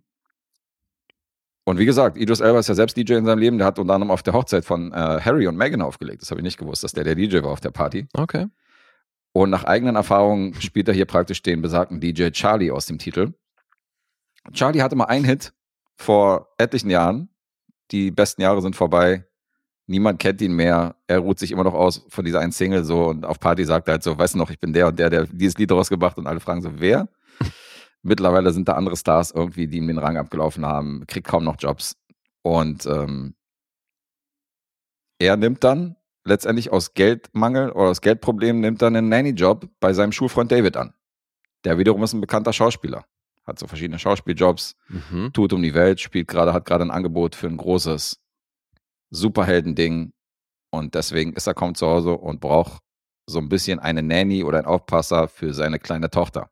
Die ist zwölf, circa, heißt Gabrielle. Mhm. Und äh, auf die soll er aufpassen, denn die baut eine Menge Scheiße. Seine Frau, wiederum, ist eine sehr angesagte DJ und Produzentin. Die wird gespielt von Piper Perabo. Ach, die gibt's noch. Die gibt's noch. Das ist die Dame aus äh, Coyote Ugly und so. Coyote. Ugly, Genau, genau. Coyote Ugly hier aus äh, um die 2000er Wende. Und die hat man hier wieder aus der Versenkung geholt und spielt praktisch die Frau von David und die Mutter von dem kleinen Kind. Mhm. es geht schon mal da los, dass diese kleine Zwölfjährige ist halt Gabrielle, die ist halt super nervtötend. Die ist halt eine Besserwisserin, die ist halt ein richtiges Arschlochkind. Um mal jetzt wirklich ein Arschlochkind zu nennen. Die nervt halt übelst, so, weißt du, die Okay. weiß halt alles besser, will, will sich halt nicht sagen lassen, ist halt, keine Ahnung, ist halt so eine, die auf einer Party zum Beispiel von einer, ähm, von der, äh, von der Mutti so, als die da irgendwie so eine DJ-Premiere hat, ist sie halt eine, die so zum Feuerlöscher rumsprüht, um die Aufmerksamkeit auf sich zu lenken, so, und da irgendwie für Chaos zu sorgen. Also die macht immer eine Menge Scheiße. Und Mhm. deswegen hat Charlie auch alle Hände voll zu tun, die da in den Griff zu kriegen, aber im Laufe der Serie freuen die sich natürlich so ein bisschen an. Und Charlie wiederum chattet ab und zu mit seinen Eltern, wohnt bei einer, ähm, wohnt bei seiner Tante mit seinem Cousin, glaube ich, noch zusammen. Und die sind so typisch Patois. Mhm. So, weißt du, hat so viel, viel so jamaikanische Gerichte werden da gekocht und äh, sie hat halt so eine Schnodderschnauze. Der äh, Cousin ist halt so ein, so ein Tu nicht gut, so ein Kiffer. Aber warte mal, sicher, dass es Jamaica ist, der, sein, sein familiärer Background? Ich glaube schon. Ist nicht irgendwie Trinidad Tobago oder so? Ja, hundertprozentig sicher bin ich mir nicht sicher. Aber es geht auf jeden Fall in die Richtung. Ja. Mittelamerika, Südamerika, irgendwie da so der Bereich. Okay. Jamaika, Trinidad kann es auch sein. Also irgendwas in der Richtung, auf jeden Fall, irgendwas Karibisches. Mhm. Und ähm, Charlie chattet halt ab und zu mit seinen Eltern, mit denen hat er kein Persön, also die wohnen halt ein bisschen weiter weg und er chattet mit denen und verkauft sich den Eltern als wäre er immer noch der krasse Musikstar, Produzent, DJ und tut halt immer so, als würde er in seinem Büro sitzen, obwohl er irgendwie keine Hose anhat und so weißt du, und dreht halt den Laptop so, dass es halt irgendwie fancy aussieht. Mhm. Und seine Eltern denken erst so, aus, denen, aus unserem Sohn ist richtig was geworden, weißt du. Er schickt denen halt immer so das Geld, obwohl er kein Geld hat, so damit er ihn so ein bisschen unterstützt und äh, tut so, als wäre er so der, der große Star, obwohl er schon lange kein Star mehr ist und sich immer noch darauf ausruht, dass er, ähm, dass er mal irgendwie Platte, eine Platte rausgebracht hat. Mhm. Ja, der Humor ist nicht besonders lustig, das ist alles sehr, sehr harmlos. Dann aber rum hast du so wildes Gekokse auf irgendwelchen Partys, der geht halt auch nach Ibiza irgendwann mal und dann gibt es auch eine Storyline, die da spielt. Ähm, und das ist alles so äh, lame. Also du hast dann diese typischen Witze, wo er dann so eine, so eine Braut abschleift von so einer Party oder von so einer Hochzeit, die landet dann bei ihm und dann, während sie halt mit ihm rummachen will, läuft halt irgendwie eine Platte und er fängt dann da, darüber an zu diskutieren, so wie geil Musik eigentlich von Platte klingt, im Gegensatz zu einer CD, so, weißt Mhm. du, dass eine Platte halt viel organischer ist und so, weißt du, und da siehst du halt so, dass er so als DJ praktisch, dass, dass so dieses DJ-Herz an ihm hängt so und dass er hier versucht zu überzeugen, so wie krass diese, hörst du nicht, wie krass diese Vinylplatte gerade klingt und so und sie Mhm. will einfach nur so irgendwie einen Blowjob oder so, oder keine Ahnung, will einfach nur vögeln. Und das sind so Momente, wo ich dann denke, ja, lustig ist es nicht wirklich so. Also man merkt schon, dass ihm das gefällt und ähm, dass er mit Herzen dabei ist und dass er mal irgendwas drehen wollte, wo halt so ein bisschen seine autobiografischen Geschichten damit drin sind. Aber ich habe es ja schon mal erwähnt. Ich finde, der funktioniert so richtig. Idris Elba funktioniert nicht so richtig in diesem Comedy-Kontext. Ich nehme ihm voll diesen Actionstar ab und Mhm. diesen Hau drauf und diesen Drogendealer, alles cool. Aber hier so dieser lustige, so ein bisschen verpeilte und ähm, ähm, der nicht so richtig auf die Reihe kriegt, dieser Charlie, dieser DJ und so, das ist, das ist irgendwie komisch. Idris Elba in dieser Rolle. Okay. Dann hast du die ganze Zeit diesen UK-House und diesen Two-Step la Craig, Ja, ja. Craig David, Ja. der irgendwie seit 20 Aber Jahren nichts mehr, äh, nichts mehr. Ich habe äh, jetzt eh ein paar Fragen. Also zum einen, du sagtest, das wäre autobiografisch. Oder halt Bisschen. an- angelehnt, ja. angelehnt. Das heißt, es spielt auch in der Zeit von damals. Nee, spielt eigentlich in der heutigen Zeit. Ach so, ja? Ja, weil was ich gerade gesagt habe, dieser UK-House und dieser Two-Step, so Craig David, Ja, Craig David trifft ihn ja sogar. Aber das meine ich ja. Two-Step, Alter, das ist ja, also war ja schon eine Weile, ist ja schon eine Weile her. So lange ist auch der Hit von ihm her. Weil der ist in dem Style. Ja. Der spielt halt einen 45-jährigen DJ, der hat versucht, wieder an seine alten Erfolge anzuknüpfen und an die Platte, die Okay, er aber das, 20 das Jahren wäre jetzt die nächste Frage gewesen. Er spielt sich also nicht in jung, sondern er spielt Nee. etwas selber in dem Alter, wie er Nee, nee, er spielt dem nicht zu jung. Der wurde doch verarscht von den anderen DJ-Kollegen, so von wegen, was will denn der Opa hier und so hin und Ja, her. Also okay. weißt du, so, weil du hast jetzt diese Instagram-Generation und so, wo er halt nicht so klarkommt, er ist halt nicht so Social-Media-affin und so Mhm. und macht diese ganzen Hypes mit. Und deswegen wird er so von allen belächelt, wenn er irgendwie ankommt mit seiner Setlist und so und Okay. se- seinem Song, den er vor 20 Jahren mal rausgebracht hat, in so einem Second- La- Second-Hand-Laden, irgendwie sieht er seine Platte und freut sich. Mhm. Sagt, hey, that's me, that's me. Und so und alle so, ja, okay. Okay. Ähm, Das heißt, darauf reitet die Serie natürlich ein bisschen rum. es gibt dann auch kein reales Pendant zu seinem Schauspielerfreund und dessen Frau. Nee, da gibt's glaube ich, kein reales Pendant. Okay. Das sind einfach nur seine Homies und das sind die Eltern von der Tochter, die hier auch im Zentrum stehen. Und da hilft es natürlich nicht, dass sie auch nervt. Okay. Das ist so diese typische harmlose Serie, wo ich, dass du nur mal die Grenzen abstecken kannst. Das ist eine Serie, die ich mir auf dem iPad im Zug angucken würde. Mhm. Weil hier weiß ich, okay, die ist nicht mega, die ist nicht geil, ich brauche keinen Sound, ich brauche keinen Fernseher. Ich weiß, dass die absolut durchschnittlich sein wird. Mhm. Alles, was irgendwie besser ist als diese Serie, würde ich mir niemals im Zug auf dem Laptop, auf dem Handy oder auf dem, Lap äh, auf dem, auf dem iPad angucken. Ja. Das sind so die Level, wo ich sage, Turn Up Charlie kann ich mir im Zug angucken. Da kann ich mal so die Folgen durchbingen und da äh, habe ich nichts verloren oder kann ich so an mir vorbeirauschen lassen. Und das ist krass, weil die Regisseure, die hier äh, die Folgen inszeniert haben, das sind die Regisseure, die auch bei Community tätig waren oder bei Little Britain. Also Serien, die wirklich Okay. Biss haben, so, weißt du, und wo der Humor Ja. teilweise unter die Gürtellinie geht und wo, wo ich, die ich extrem witzig fand. Also da ist Turn Up Charlie weit von entfernt, weil dazu ist hier alles viel zu harmlos und äh, wirklich sehr, sehr schnell vergessen und ziemlich irrelevant. Aber jetzt nicht per se scheiße. Nicht komplett scheiße, aber schon so sehr harmlos und sehr seicht. Mhm. Okay. Ja. Also ich muss mich da schon wundern über die IMDb-Bewertung, die ist bei 7,0. Finde ich schon krass. Metacritic wiederum bei 46. Rotten Tomatoes bei einer 5,3. Mhm. Das Publikum ist hier wieder euphorisch bei, mit einer 4,3 unterwegs von 5. Ja. Und ähm, vielleicht, weil sie nach einer Staffel abgesetzt worden ist, aber die, ich habe die Serie auch bei Letterbox gefunden. Immerhin mit 153 äh, Logs und da steht die bei 3,3. Das klingt ja schon fast wieder zu gut. Hm. Turn Up Charlie auf Netflix, ja. Das ist jetzt gar nicht mal so einfach. Das glaube ich, aber wenn du mich fragst, nicht der Rede wert. Also hast du nichts verpasst bei deinem ganzen Serienkonsum, dass du die mal nicht gesehen hast. Ja. So viel kann ich erwähnen. Aber ich meine, du hast ja trotzdem durchgezogen, ne? So fandst Ja. es ja nicht so scheiße, dass du gesagt hast, das gucke ich nicht weiter. Ah, tricky. Ich sag fünf. Mit einer 5 bist du ein Punkt zu hoch. Shit, echt sogar nur vier. vier. Ich habe noch zu viereinhalb geschwankt, aber echt, oh fuck. Okay. Glatte 4 für Turn Up Charlie. Mhm, mhm, mhm. Das war Griff ins Klo, na gut. Ja, war nicht leicht, gebe ich zu. Aber es passt von äh, so den Grundvoraussetzungen, passt tatsächlich ziemlich zu meinem nächsten Projekt, Mhm. weil das ist auch eine Serie. Das hat hoffentlich nichts Autobiografisches. Okay. Aber die Voraussetzungen waren ganz gut, weil so die Leute, die es gemacht haben, haben schon eine Menge Stuff gemacht, den ich wirklich gefeiert habe. Und eigentlich sind auch einige der beteiligten Leute vor der Kamera Leute, die ich enorm feiere. Also so ne, war erstmal auf dem Papier alles super. Mhm. Von Apple TV Plus zehn Episoden aus diesem Jahr. Loot. Hm. Auf Deutsch reich. Ausrufezeichen. Reich. Ja, gut. Also, dass bei Loot wahrscheinlich viele Leute in Deutschland mit durchschnittlichem Englisch irgendwie sagen, was ist das? Das Lootpack. Kann ich noch so ein bisschen nachvollziehen. Ja. Gib mir den Loot, gib mir den Loot. Ja, äh, Hip-Hop-Fans wissen natürlich, was Loot ist. natürlich. Zweite Staffel ist schon in der Mache. Deswegen ist aber auch wenig überraschend. Ich glaube, Apple TV Plus hat noch wenig nach einer Staffel abgesetzt, ne? Das stimmt tatsächlich, ja. Ja, und Creator des Ganzen, Matt Hubbard. Der Typ war halt auch für Parks and Recreation zuständig. Superstore, 30 Rock. Der Herr, der es mit ihm gemacht hat, Alan Yang, ebenfalls. Parks and Recreation, The Good Place. Also alles Serien, die bei mir wirklich gut wegkommen. Mhm.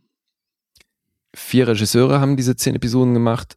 Ganze elf Autoren haben sich dem gewidmet. Und in den Hauptrollen sehen wir Maya Rudolph. Und äh, Adam Scott ist, naja, es ist schwer, den als Hauptrolle zu bezeichnen, weil ich glaube, er taucht in zwei oder drei dieser Episoden kurz auf. Ähm, deswegen, der spielt jetzt hier Mhm. wirklich keine große Rolle. Aber Maya Rudolph ist hier die zentrale Figur. Sie spielt Molly Novak. Die ist unfassbar reich, weil sie mit äh, durch ihren Mann, das ist eben die Figur von Adam Scott, John Novak, Mit dem ist sie verheiratet und gleich in der ersten Episode kommt raus, dass der eine Affäre hatte und sie lässt sich scheiden.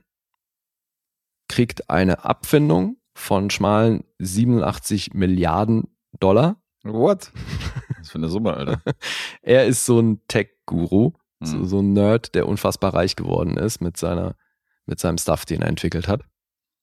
Und ja, weil die verheiratet waren, nach 20 Jahren kommt dann die Scheidung und sie kriegt diese Abfindung. Mhm.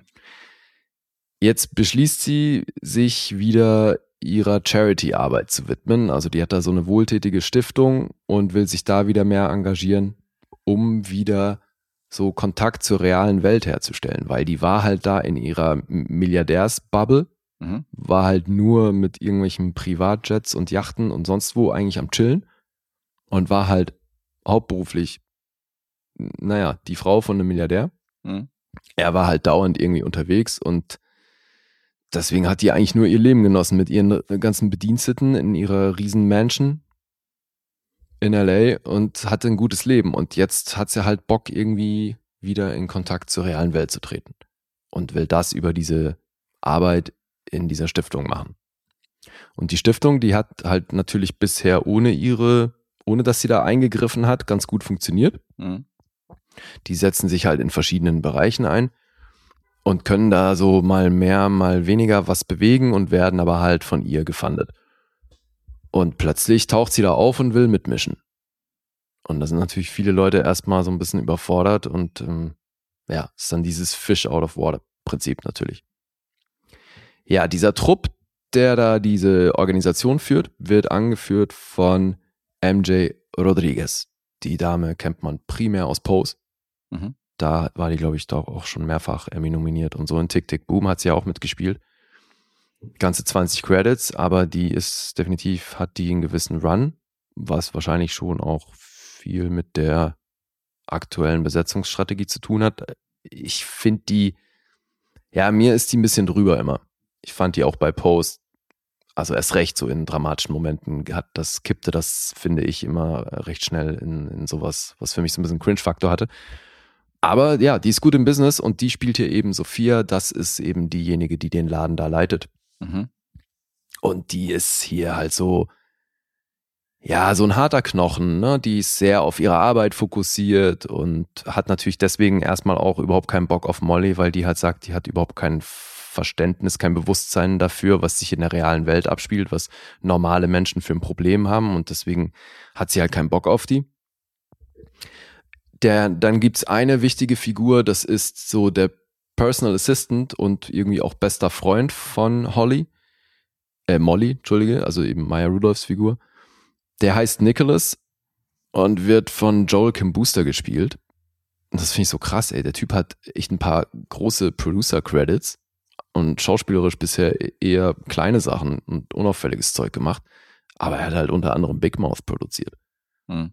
Das war ja schon auch ein Erfolg. Und The Other Two war auch so eine Serie, die ich geguckt habe, weil es nichts Großes. Aber das ist eine ganz nette Figur, weil der ist halt voll an ihren Larger-than-Life-Lifestyle gewöhnt und hat äh, kümmert sich enorm um sie, aber hat halt deswegen auch immer gewisse Ansprüche und ist halt sehr bitchy und herablassend und ja, ist eine ganz, ist eine ganz coole Figur. Vor allem, weil der dann, bedingt durch diese Charity-Arbeit, der wird halt mitgeschleppt von Molly in diesen Laden, wo dann äh, diese wohltätige Arbeit stattfindet. Und da ist er halt Howard konfrontiert und das ist die Figur von Ron Funches. Ich weiß nicht, ob du den kennst, der spricht enorm viel, aber ich kann mir vorstellen, wenn du die Fresse siehst, hast du bestimmt auch schon mal gesehen. Der macht, also ich kenne den ausschließlich aus Comedy. Und der hat eine sehr eigene Art zu sprechen. Mhm. Und ja, die beiden müssen sich dann mehr oder weniger anfreunden. Und dann haben wir Ned Faxon noch in Der ja, sagt mir durchgehend, natürlich was. ja, Oscar-Preisträger, hallo. Mhm. Und mittlerweile auch 107 Credits. Und ja, der, ist gut präsent geworden in den letzten Jahren. Ne? Ja, ja, und der, der den spricht auch wahnsinnig viel Mhm. und also macht eben auch ganz viel hinter den Kulissen. Und ich meine, also gerade den Oscar hat er ja fürs äh, Drehbuch. Mhm. Und das ist schon eigentlich ein krasser Typ. Und der spielt hier so den, den harmlosen, beständigen Typen in diesem Büro. Und ja, das ist es zum Cast.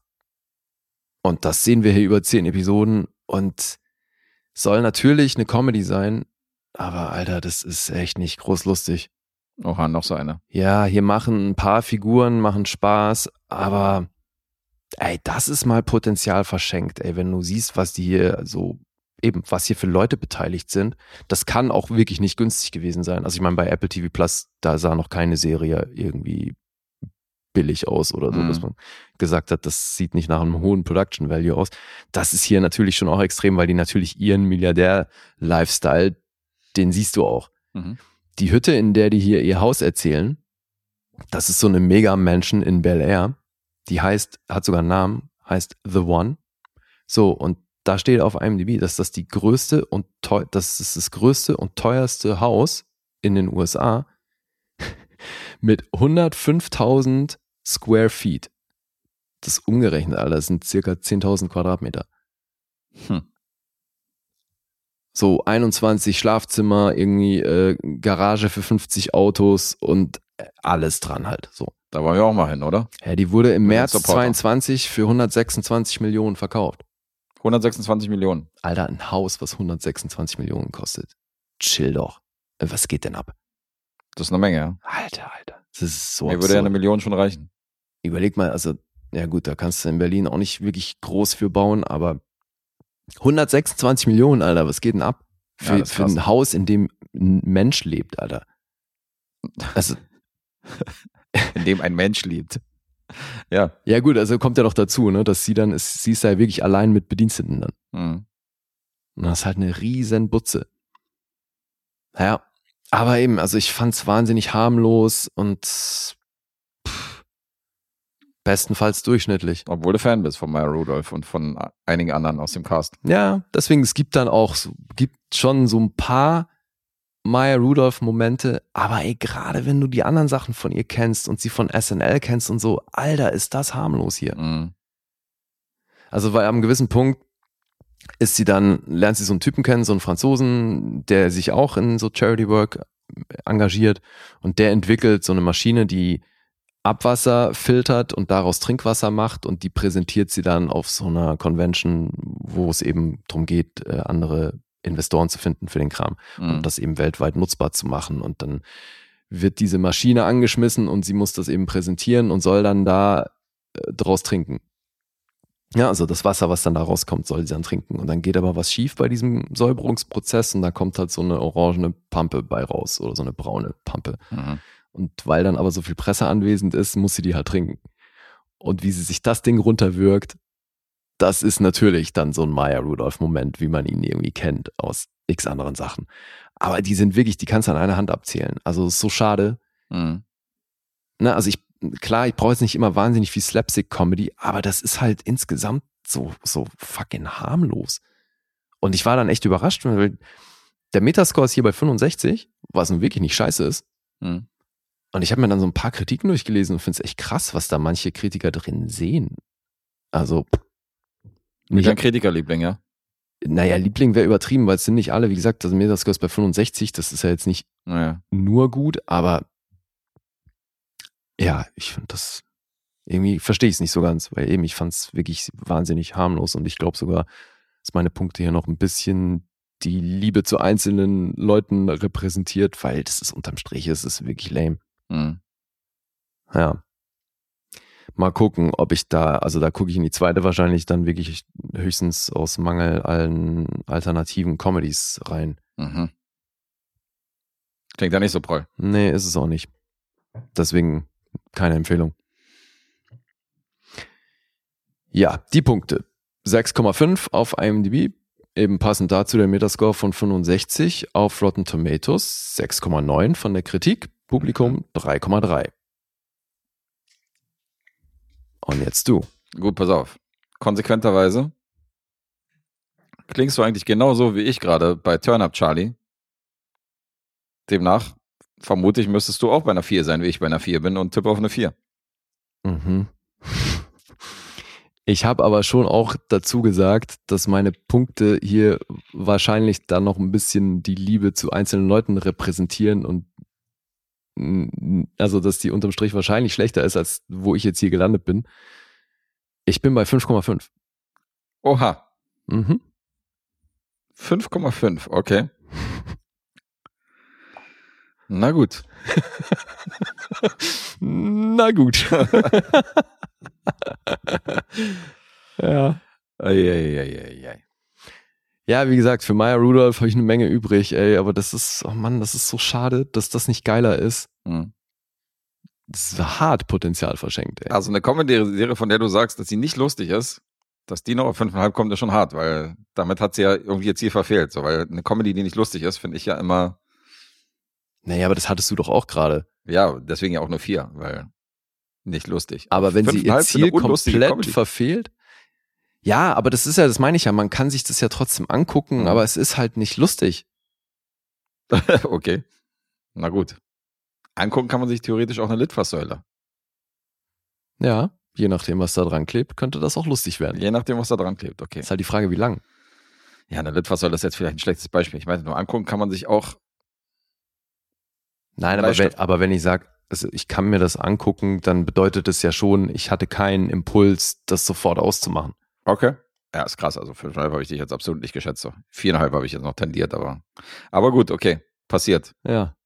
Dann äh, gucken wir mal, was die letzte Rezension dann hervorbringt an Punkten. Weil ich habe mal hier aufgerufen, wir stehen bei den regulären Episoden tatsächlich gerade bei einem 2 zu 2 Naja, schön. und bei den Supporter-Episoden stehen wir gerade bei einem 1 zu 1. Oh. Spannend. Spannend. Nicht, dass es irgendjemand interessieren würde, Nee, es aber interessiert keinen, aber es ist noch alles drin. noch ist alles drin. Sehr schön. Okay, das heißt, wir kommen jetzt schon zu unserem gemeinsamen Film, ne? Den zweiten. Genau, jetzt kommen, wir Ja. kommen zum gemeinsamen Film und grüßen Nils äh, ein zweites Mal in dieser Episode, denn auch der ist von ihm. Mhm. Zufälligerweise beide in einer Episode. Ja, und hier haben wir eine klassische Indie-Produktion aus dem Jahr 2014 namens Violent. Ein kanadischer Film, Mhm. der komplett in Norwegen spielt und deswegen auch auf Norwegisch ist. Genau, norwegische Schauspieler, norwegischer Film, ab und zu wird mal Englisch geredet. Ja. Korrekt. Aber eben Regisseur und Autor des Ganzen, Andrew, jetzt, wie heißt der Herr? Hukuliak? Huchuliak? Weißt du das? Bewegfinderlauf. Oder so. Bewegt für den Lausen. Der Herr ist eben Kanadier und Musiker primär. Mhm. Wenn ich das richtig in Erinnerung habe, ist der Drummer bei We Are the City Mhm. Und hat mittlerweile ganze acht Credits, aber eben das war so sein Langfilm, der eigentlich auch als Begleitfilm zum Album konzipiert war. Dementsprechend auch, wie sich anhört, eine sehr kleine Produktion, in 13 Tagen abgedreht, kleine Crew, schwierige Verhältnisse. Ich habe gelesen, dass sie teilweise zu Fuß das Equipment geschleppt haben und so. Mhm. Also Ja, aber, also, aber eben also wirklich kleine Crew, also so eine Handvoll Leute. Ne? Ja. Jetzt nicht ähm, irgendwie klein 20 oder so, sondern halt nee, wirklich nee, wirklich klein. die Leute vor der Kamera und irgendwie zwei, drei dahinter. Mehr nicht. Mhm. Deswegen ja, Equipment selber schleppen und so, alles selbst, schon irgendwie geil. Klingt schon ein bisschen nach Studentenprojekt, so ein bisschen. Total. Ja. Ja. Aber eben, also war auch nicht größer konzipiert und sollte eigentlich eben nur so ein bisschen eine Visualisierung von dem sein, was sie mit dem Album erzählen wollen. Mhm. Dementsprechend auch das Drehbuch zu viert geschrieben. Mit dem Bruder, glaube ich, und noch zwei anderen. Mhm. Siehst du, da habe ich jetzt gar nicht nachgeguckt, ob das Leute aus der Band waren. Na, gute Frage, ob das vielleicht die Band ist. Hm. Wäre eine Variante, ja. Warum das vier Drehbuchschreiber sind, gute Frage. Ja. Ja, Ja, das ist tatsächlich jetzt das mal wieder einer der wenigen Fälle, finde ich, wo ich diese Dinge gerne davor gewusst hätte. mhm. Weil ich bin natürlich mit einem anderen Mindset daran und habe eine Weile gebraucht, um, um zu blicken, also wo der Film mit mir hin möchte. das ist natürlich ein interessanter Tipp, den du mir gegeben hast, weil du den Film schon gesehen hast, bevor ich ihn gesehen habe. Ja. Und du zu mir gesagt hast, pass auf, nur ein kleiner Tipp, willst du ihn hören? Ich meinte so, schieß los. Und dann hast du gesagt, das ist einer der Filme, die du einfach auf dich erstmal wirken lassen solltest, anstatt groß drüber nachzudenken. Und mit dem Tipp bin ich da auch reingegangen und habe mir das zu Herzen genommen, als du das gesagt hast. Mhm. Insofern war ich da natürlich ein bisschen mehr vorbereitet als du. Und das hat geholfen, kann ich sagen. Ah ja, okay. Ja. Hm. Ja, das, deswegen war das so ein bisschen ein Ritt. Also der wurde zum Ende hin dann irgendwie immer besser. Mhm. Am Anfang dachte ich halt wirklich, what the fuck? Okay.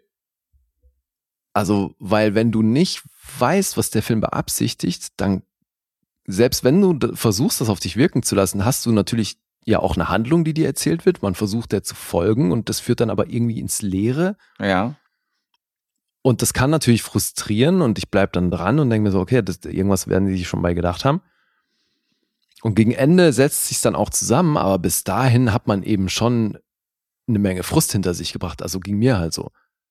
Aber müsste der da nicht so im Nachhinein mit dem Abschluss und mit dem näher drüber nachdenken dann noch nachwirken, dass du Äh, sagst? Tat er ja auch. Und Tat deswegen schon. war das so tricky, hier Punkte zu vergeben, weil ich möchte ja bewerten, wie viel Spaß ich an dem Film hatte und wie gut ich das dann alles in- insgesamt fand.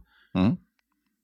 Aber ich finde, da spielt halt krass mit rein, dass wenn man das eben im Vorfeld nicht weiß, das war eben auch hier nicht unanstrengend, das zu konsumieren. Okay. Weil ich habe halt wahnsinnige Längen äh, empfunden zwischendurch. Und es hat einfach sehr lange gedauert bei mir, bis sich das so zusammengesetzt hat. Und ja, dann äh, abschließend danach dachte ich schon so, okay, krass. Dann Okay, dachte ich so, eigentlich wäre es jetzt clever, den nochmal zu gucken, so, weil ich jetzt weiß, was er mir erzählen möchte. Hm. Aber da hatte ich dann natürlich erst recht keinen Nerv, weil wie gesagt, ich habe ja schon eine Menge Längen wahrgenommen. Und der geht eine Stunde 42 Minuten.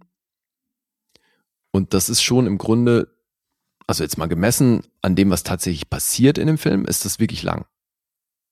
Mhm. Findest du nicht? Nee. Okay, interessant. Weil ähm, ich kann ich kann es nur so sagen, wie es ist, halt, es hat geholfen, was du gesagt hast. Hm. Und ähm, so bin ich da rangegangen. Und ich habe da Parallelen zu Tree of Life gesehen. Der hat eine wesentlich längere Laufzeit hat und der genauso wie dieser Film funktioniert. Du musst ihn auf dich wirken lassen. Ja, fuck, ich hab's Du geahnt. musst es halt fühlen, du musst die Bilder halt erstmal erstmal aufsaugen und dann im Nachhinein macht das Ganze halt Sinn, wenn die, wenn die Kapitel dann zusammengefügt werden. Und das hat geholfen und deswegen fand ich ihn zu keiner Minute zu lang. Oh, das ist so krass, Alter, weil ich habe im letzten von diesen fünf Kapiteln, Mhm. habe ich realisiert, ich so, ach, okay. Das das ist so ein Tree of Life Ding und ich dachte so, Genau. fuck, ich hab's verkackt. Naja, gut, du kannst ja nichts dafür, weil du weißt ja nicht, dass es so ein Tree of Life Ding ist, aber. Ja, aber dann dachte ich natürlich so, ah Mann, nein, ich habe verpasst, also weißt du, Mhm. was bis dahin stattgefunden hat. Also verpasst natürlich nicht, weil ich habe es ja gerade gesehen, aber Ja, halt klar. dieses Wirken-Ding, das hat natürlich nicht im gleichen Ausmaß funktioniert. Und deswegen, das war tricky hier, Punkte zu vergeben, Alter. Abgefahren. Ah, Also shit. vielleicht, äh, vielleicht können wir die Story zusammenfassen. Im Großen und Ganzen, ohne zu spoilern, ohne jetzt ins Deta- Detail zu gehen, sehen wir hier die Erlebnisse von einer jungen Frau namens Dagny. Die wird auch von der gleichnamigen Dagny Bucker Johnson gespielt oder Johnson. Mhm. Die hat 29 Credits, hat da auch so vier Episoden Vikings gespielt. Also müsste man schon das ska- skandinavische Kino ein bisschen äh, sich auskennen, um die Dame schon mal gesehen zu haben. Und die lässt im Laufe dieses Films ihre Erlebnisse mit den fünf Personen rekapitulieren, die sie als Person halt am meisten geliebt haben. Und das ist auch recht konsequent, weil da ist zum Beispiel auch ein pädophiler Psycho dabei zwischen diesen Personen, weil der gehört halt auch zu den Personen, der halt Ach, ist witzig, dass du den dann gleich als Pädophile abstempelst. naja, als er so, als er von ihrer Kindheit geredet hat und wie lange er schon in sich verliebt ist und so, und er ist ja wesentlich älter als sie, das war dann schon dieses Pädophile, wo ich dann denke, boah, das ist irgendwie, irgendwie ist das creepy, was der hier macht. Also, dass der Typ creepy ist, steht außer Frage. Ja, aber es gibt ja einen Dialog zwischen den beiden, wo er halt erzählt, wie lange die sich kennen und wie alt Ja, sie ja. halt war, als er sich zum ersten Mal, als er gesagt hat, so ja, und ich fand dich schon damals so toll und so, und das ist schon sehr fragwürdig, also. Aber auch von dem wird halt berichtet und weil du meintest auch so Pacing und dass du so Längen drin hattest. Ganz kurz, übrigens der einzige Moment, den ich schauspielerisch nicht gut fand in dem Film. Dieser Dialog. Den wo, fandst du wo schon er im Auto ausflippt. Den fandst du nicht gut? Ja. Wow, okay. Das fand ich drüber. Das fand ich, äh, Fand das sehr gedrückt. Okay. Ja, okay, erzähl Das fand weiter. ich unangenehm. Ähm, Nee, nee, also die Stimmung hat trotzdem funktioniert. Ich meine jetzt war das, was er da gespielt hat. okay, fiel mir nicht auf weiter. Also ich fand auch diese Szene, fand ich, fand ich, also auch was danach passiert ist und so, fand ich groß. Mhm. Ähm, das Einzige, was ich vielleicht auf die Minusseite aufzählen würde, ist jetzt nicht, dass der Film an sich Längen hat, sondern er legt die Gewichtung manchmal auf zu sehr auf ein bestimmtes Kapitel von diesen fünf. Ich finde, dass manche Sachen zu kurz kommen und andere Sachen, wie zum Beispiel mit diesen Pädophilen, ist, glaube ich, das längste Kapitel von allen. Ja. Dem wird zu viel Raum gegeben. Da finde ich, hätte man das Ganze ein bisschen anders aus, auswiegen sollen. So, das hätte ich halt interessanter gefunden. So, manche Sachen werden halt mehr angerissen oder kurz mal abgehandelt. Mhm. Und ähm, diese Szene zum Beispiel oder diese Szenerie um diesen Typen geht halt extrem lang. Ich fand zum Beispiel auch die Szene zwischen ihr und dem Großvater, finde ich, finde ich großartig. Da hätte Das ich war mehr mich von das gesehen. beste Kapitel, Alter. Das hat mich Ja. richtig erwischt. Ey, das, da, da eben, das war der Moment, wo es Klick gemacht hat. Im Ja, letzten ja. von fünf Kapitel, Alter. Naja, gut. Ja, ähm, ich glaube, was man noch erwähnen muss, diese, diese fünf Erinnerungen an diese Menschen, die sehen wir, weil es ein tragisches Ereignis gibt, Mhm. wo nicht so ganz klar etabliert wird, was es ist. Ich würde mal sagen, man checkt es irgendwann. Findest du, man checkt genau, was da passiert? Also an einer Stelle war mir das klar. Und das ist, Oh, sollen wir ein Spoiler-Ding das aufmachen? ist halt das, also das ist auch der letzte Film. Insofern bietet sich an, dass wir ein Spoiler-Kapitel machen. Da können wir ein bisschen freier darüber reden. ja, sollen wir das machen? Ja, Okay. dann machen wir das. Mhm. Spoiler für Violent an dieser Stelle. Ich notiere mir hier den Timecode Mhm. Und dann können wir drauf losreden. Und alle, die nicht gesehen haben, also die sollten hier definitiv auschecken, weil ähm, da tut ihr euch keinen Gefallen, denn diesen Film, was Lee gesagt hat, nehmt euch den Tipp zu Herzen. Denkt ihr nicht so krass drüber nach, sondern lasst den Film auf euch wirken und dann am Ende zieht ihr einen Strich und äh, macht halt ein Fazit, weil das ist wirklich einer von diesen Mhm. Filmen. Auf jeden. Also, erzähl. Du findest, man sieht, also ich finde, es ist klar, dass sie sterben wird, Ja? weil das wird mehrfach thematisiert, dass auch mit ihrem Opa und ich glaube anderen Leuten, dass, dass, die, dass das so der Moment ist, wenn du stirbst, dass du quasi die Erinnerungen an die Menschen, die dich am meisten geliebt haben, nochmal Mhm. vor dir siehst. Deswegen ist das dann eben jetzt hier so ihr Lebens, Lebensflashback im, im Grunde, ne, weil sie stirbt. Hm. Aber wodurch stirbt sie? Ähm, durch die Explosion von dem Turm. Okay. was dieser Typ praktisch, und als dieser Typ diese Ausführung macht und sagt so, komm mal her, ich zeig dir mal etwas so. Und er ist ja immer einer, der sie so ein bisschen fasziniert hat, weißt du, wo sie denkt hat so, also, Welchen Typ meinst du na, ich meine diesen, der so ein bisschen autistisch an, anmutet, so, der, der ihr praktisch das zeigt, dass, dass hier, der so ein bisschen verschwörungsmäßig äh, diesen, diesen Turm da beschreibt und so, Mhm. und dass der in die Luft fliegt, weil er hat rausgefunden, dass das und das jetzt demnächst passiert. Das ist doch der Freund ihrer besten Freundin, oder? Der? Freund ihrer besten oder Freundin. der Mitbewohner ihrer besten Freundin. Ich weiß, hat, konnte nicht so richtig begreifen, ob das der Freund ist, mit dem sie ursprünglich vorhatte, nach Stockholm zu ziehen, oder ob das nur der Typ ist, der gerade bei ihr wohnt.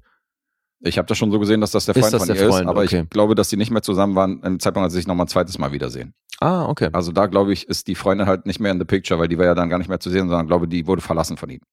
Ah ja. Von ihm verlassen. Äh, ne, von ihm. Also sie hat Sie ihn hat ihn verlassen. verlassen. Okay. Richtig. Aber ja, der Typ, der kaum, kaum schläft und halt diese krassen Verschwörungstheorien hat und so. Richtig. Und dann dachte ich, warum zeigen die jetzt, warum etablieren die jetzt diese Szene? Und dann habe ich eins zu eins zusammengezählt und dachte, okay, das ist ihr, das ist ihre Todesursache. Mhm. Das ist, da wird gerade geforeshadowt, wie sie stirbt. Okay. Mhm. Da fliegt nämlich alles in die Luft, was irgendwie in diesem Umkreis von diesem Gut. Turm ist. Ich habe das Okay. auch so verstanden. Ich, mir war aber nicht bewusst, ob das wirklich klar etabliert wird, wodurch Hm. sie stirbt. Ja, da bin ich mir sehr sicher, dass das heißt, weil das würde natürlich auch Sinn machen, dass, weil auch andere Leute um, umkommen, weißt du, in diesem Umkreis, die verschiedene, äh, wo verschiedene, also es muss ja irgendein, irgendein äh, Unfall passieren, weil es, die haben ja verschiedene Jahrgänge. Das ist ja nicht so, dass jetzt nur irgendwie ihre Großeltern sterben oder so, weißt du, sondern das sind ja, Ach, Moment mal, du glaubst, dass die Leute, die wir hier sehen, dass die auch alle gestorben sind? ja, ja. Auf jeden Fall. Ich bin der Meinung, dass da fliegt alles in die Luft, in diesem ganzen Umkreis. Das heißt, alle, die hier etabliert worden sind, nicht nur sie, so. alle sterben. Das glaube ich nicht. Alter. Glaubst du nicht? Nee. Bin ich schon der Meinung. Weil so wie er das erklärt hat und so weiter, kann keiner überleben in diesem Umkreis. Ja. Und da, wo diese Häuser sind und wo, er hat ja so einen Blick auf diesen Turm gehabt, weißt du? Ja. Das sind ja so Sachen, also okay. Ich bin schon der Meinung, dass da keiner überlebt Das hat. wäre natürlich ein krasser Zufall, dass die fünf Menschen, die sie am meisten geliebt haben in ihrem Leben, dann auch ausgerechnet zum gleichen Zeitpunkt sterben, wie sie. Ja, klar. Okay, habe ich nicht so verstanden. Ich weiß auch nicht, ob das eine Rolle spielt tatsächlich. Ja, ja, in erster Linie geht es natürlich um sie. Es sind ihre Erinnerungen Mhm. und es ist eben ihr Flashback an das Leben, was sie geführt hat. Genau. Und audiovisuell ist das auch richtig groß, wie ich finde. und wer sind denn, sollen wir die fünf Menschen mal aufzählen? Das ist anfangs ihre Schwester, Ja, ne, ihre, also ihre nächste kleinere Schwester, dann ihre beste Freundin, ihre beste Freundin, die dann wegzieht. dann ein Typ, äh, also dann dieser, dieser Typ, bei dem sie arbeitet und wohnt im Grunde, weil sie geht dann nach Bergen. Genau, sie geht nach Bergen und kriegt dann eine Stelle in einem Laden, wo sie auch eine Wohnung irgendwie gleich um die Ecke hat. Genau, das hat ihr, ich glaube, ihre Mutter hat ihr das abgecheckt, weil das eben wohl ein alter Freund der Familie ist. Genau, die kennen sich halt auch so. Und der stellt sich dann als creepy raus. Das ist der vierte und dann der Opa. Ach nee, äh, Quatsch, dann, äh, das war der dritte. Dann gibt's diesen Andrew Ja, und dann den Opa. genau. Das sind die fünf. Ja, auch in der Reihenfolge. Und es gab vieles, was ich an dem Film gemocht habe, aber eben dann auch wirklich ähm, hatte ich Schwierigkeiten, da, da reinzukommen und fand eben einiges sehr lang. Mhm. Was halt eben rückblickend dachte ich so, ja, okay, fuck. Also, weil es sind ja auch zum Teil wirklich schöne Bilder und es hat natürlich auch was sehr Traumähnliches in vielen Momenten. Mhm. Was ich wiederum sehr mochte, war dieses Stilmittel, was Herr von Trier auch gerne benutzt, dass du zwei oder mehr Menschen siehst, die einen Dialog führen. Oftmals hat das was sehr Intimes, weil du hörst den Dialog sehr nah Mhm. und dann wird geschnitten und du siehst die beiden irgendwie in der nächsten Situation. Also, keine Ahnung, jetzt lagen sie eben noch im Bett und haben gesprochen und dann, dann sitzen sie aufrecht im Bett oder am Tisch oder sonst was. Und der Dialog, den du aber gehört hast aus dem Bett, der geht weiter. Mhm. Dass eben der Dialog weitergeht, obwohl die schon weitergeschnitten haben. So. Das Stilmittel, das wurde hier mehrfach eingesetzt und das mag ich tatsächlich. Und das eben kenne ich halt von, von Trier und sowas. Der Vergleich zu von Trier ist äh, allgemein sehr gut, weil ich finde auch die äh, Soundkulisse erinnert sehr an ihn. Dieses, also teilweise, was ich nicht mochte, ist dieses Klaviergeklimper, so, was du als Score eingesetzt hast, aber teilweise hast du auch so einen monotonen Basston gehabt, der sich dann Brummen, steigert, Ja. der dann natürlich Böses ankündigt, so, Mhm. wo es so unterschwellig. Und das ist für mich so Melancholie auch gewesen, so, weißt du, so von vom Soundteppich. Erst recht mit diesem Unterschneiden von Bildern, die erstmal vermeintlich nichts damit zu tun haben. Mhm. dass du dann irgendwie halt unter Wasser diese Steine siehst oder, Genau. ähm, oder irgendwie schwebende Möbel über den Häusern und so. Oder die Menschen an sich über ihren Häusern dann schweben und Ja. so eine Sache. Ja, Deswegen, ja, das hat was sehr Traumähnliches und definitiv, ja. ja, man muss das anscheinend auf sich wirken lassen. Jetzt, wie ist das denn? Du, äh, das hat funktioniert, du konntest das alles auf dich wirken lassen und du fandest es super. Ich fand's mega. Ja? Ich fand's richtig gut. Und der hat sogar noch nachgewirkt, dass ich danach dachte, okay, irgendwie war das schon ganz schön krass, ey. Also du ziehst dir diesen Film rein und ähm, dann im Nachhinein denkst du schon, das ist schon wirklich ein krasses. Das ist clever, ne? Dafür, dass das in 13 Tagen gedreht worden ist und dafür, dass das hier keine großen Namen sind, haben die hier schon wirklich einen deepen Shit hingelegt. Und äh, ich Es ist den. halt das, der ist ja filmisch, also auch wenn er schön, manche Bilder sind schön. Ich fand nicht, also Kamera, ähm, bildsprachlich fand ich nicht alles schön. Mhm. weil zum Teil gerade so im, zum Beispiel im zweiten Kapitel war das, hast du recht viel so Wackelkamera, wo sie irgendwie vor ihr herlaufen oder so und Mhm. das ist halt echt ein, ein Gewackle. Das Aber schon ich, die Anfangsszene mit dem See, weißt du, was auf die ist toll, wo die in diesem Fjord kurz baden geht, ey, Wahnsinn. sensationell. Mhm. Aber halt auch geile Landschaft, ne? Ja, logisch. Jetzt jedenfalls, ich fand das bildsprachlich eben nicht durchgehend schön, aber er macht, also hat, an manchen Stellen lassen sich ganz coole Sachen einfallen. Es ist halt das Konzept, was geil ist. Mhm.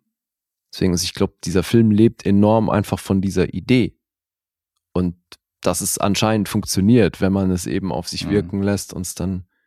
Weil es ist ja so eine Reflexion übers Leben oder die Bedeutung des Lebens, worum geht's im Leben und so. Es hat eben auch Ja, hier, deswegen dieser Ver Vergleich zu. Terrence Malick. Ich war ja dann ja auch im fünften Abschnitt, dachte ich vorher, ah, okay, ja, Terrence Malick. Ja, sie fragt sich ja dann noch so, habe ich alles richtig gemacht, so, weißt Eben, du? Ja. Letzten, das, und da wusste, okay, das sind ihre letzten Züge, das sind die letzten Fragen, die sie sich stellte. Das ist schon Ja. krass, so, weißt du? Und das sind halt so die Momente, die an ihr vorbeiziehen, so. Und äh, das ist krass. es ist schon, deswegen fand ich es so clever dann im letzten Abschnitt, weil er baut ja ein bisschen was auf und der Opa erzählt dann ja Dinge vermeintlich beiläufig, Mhm.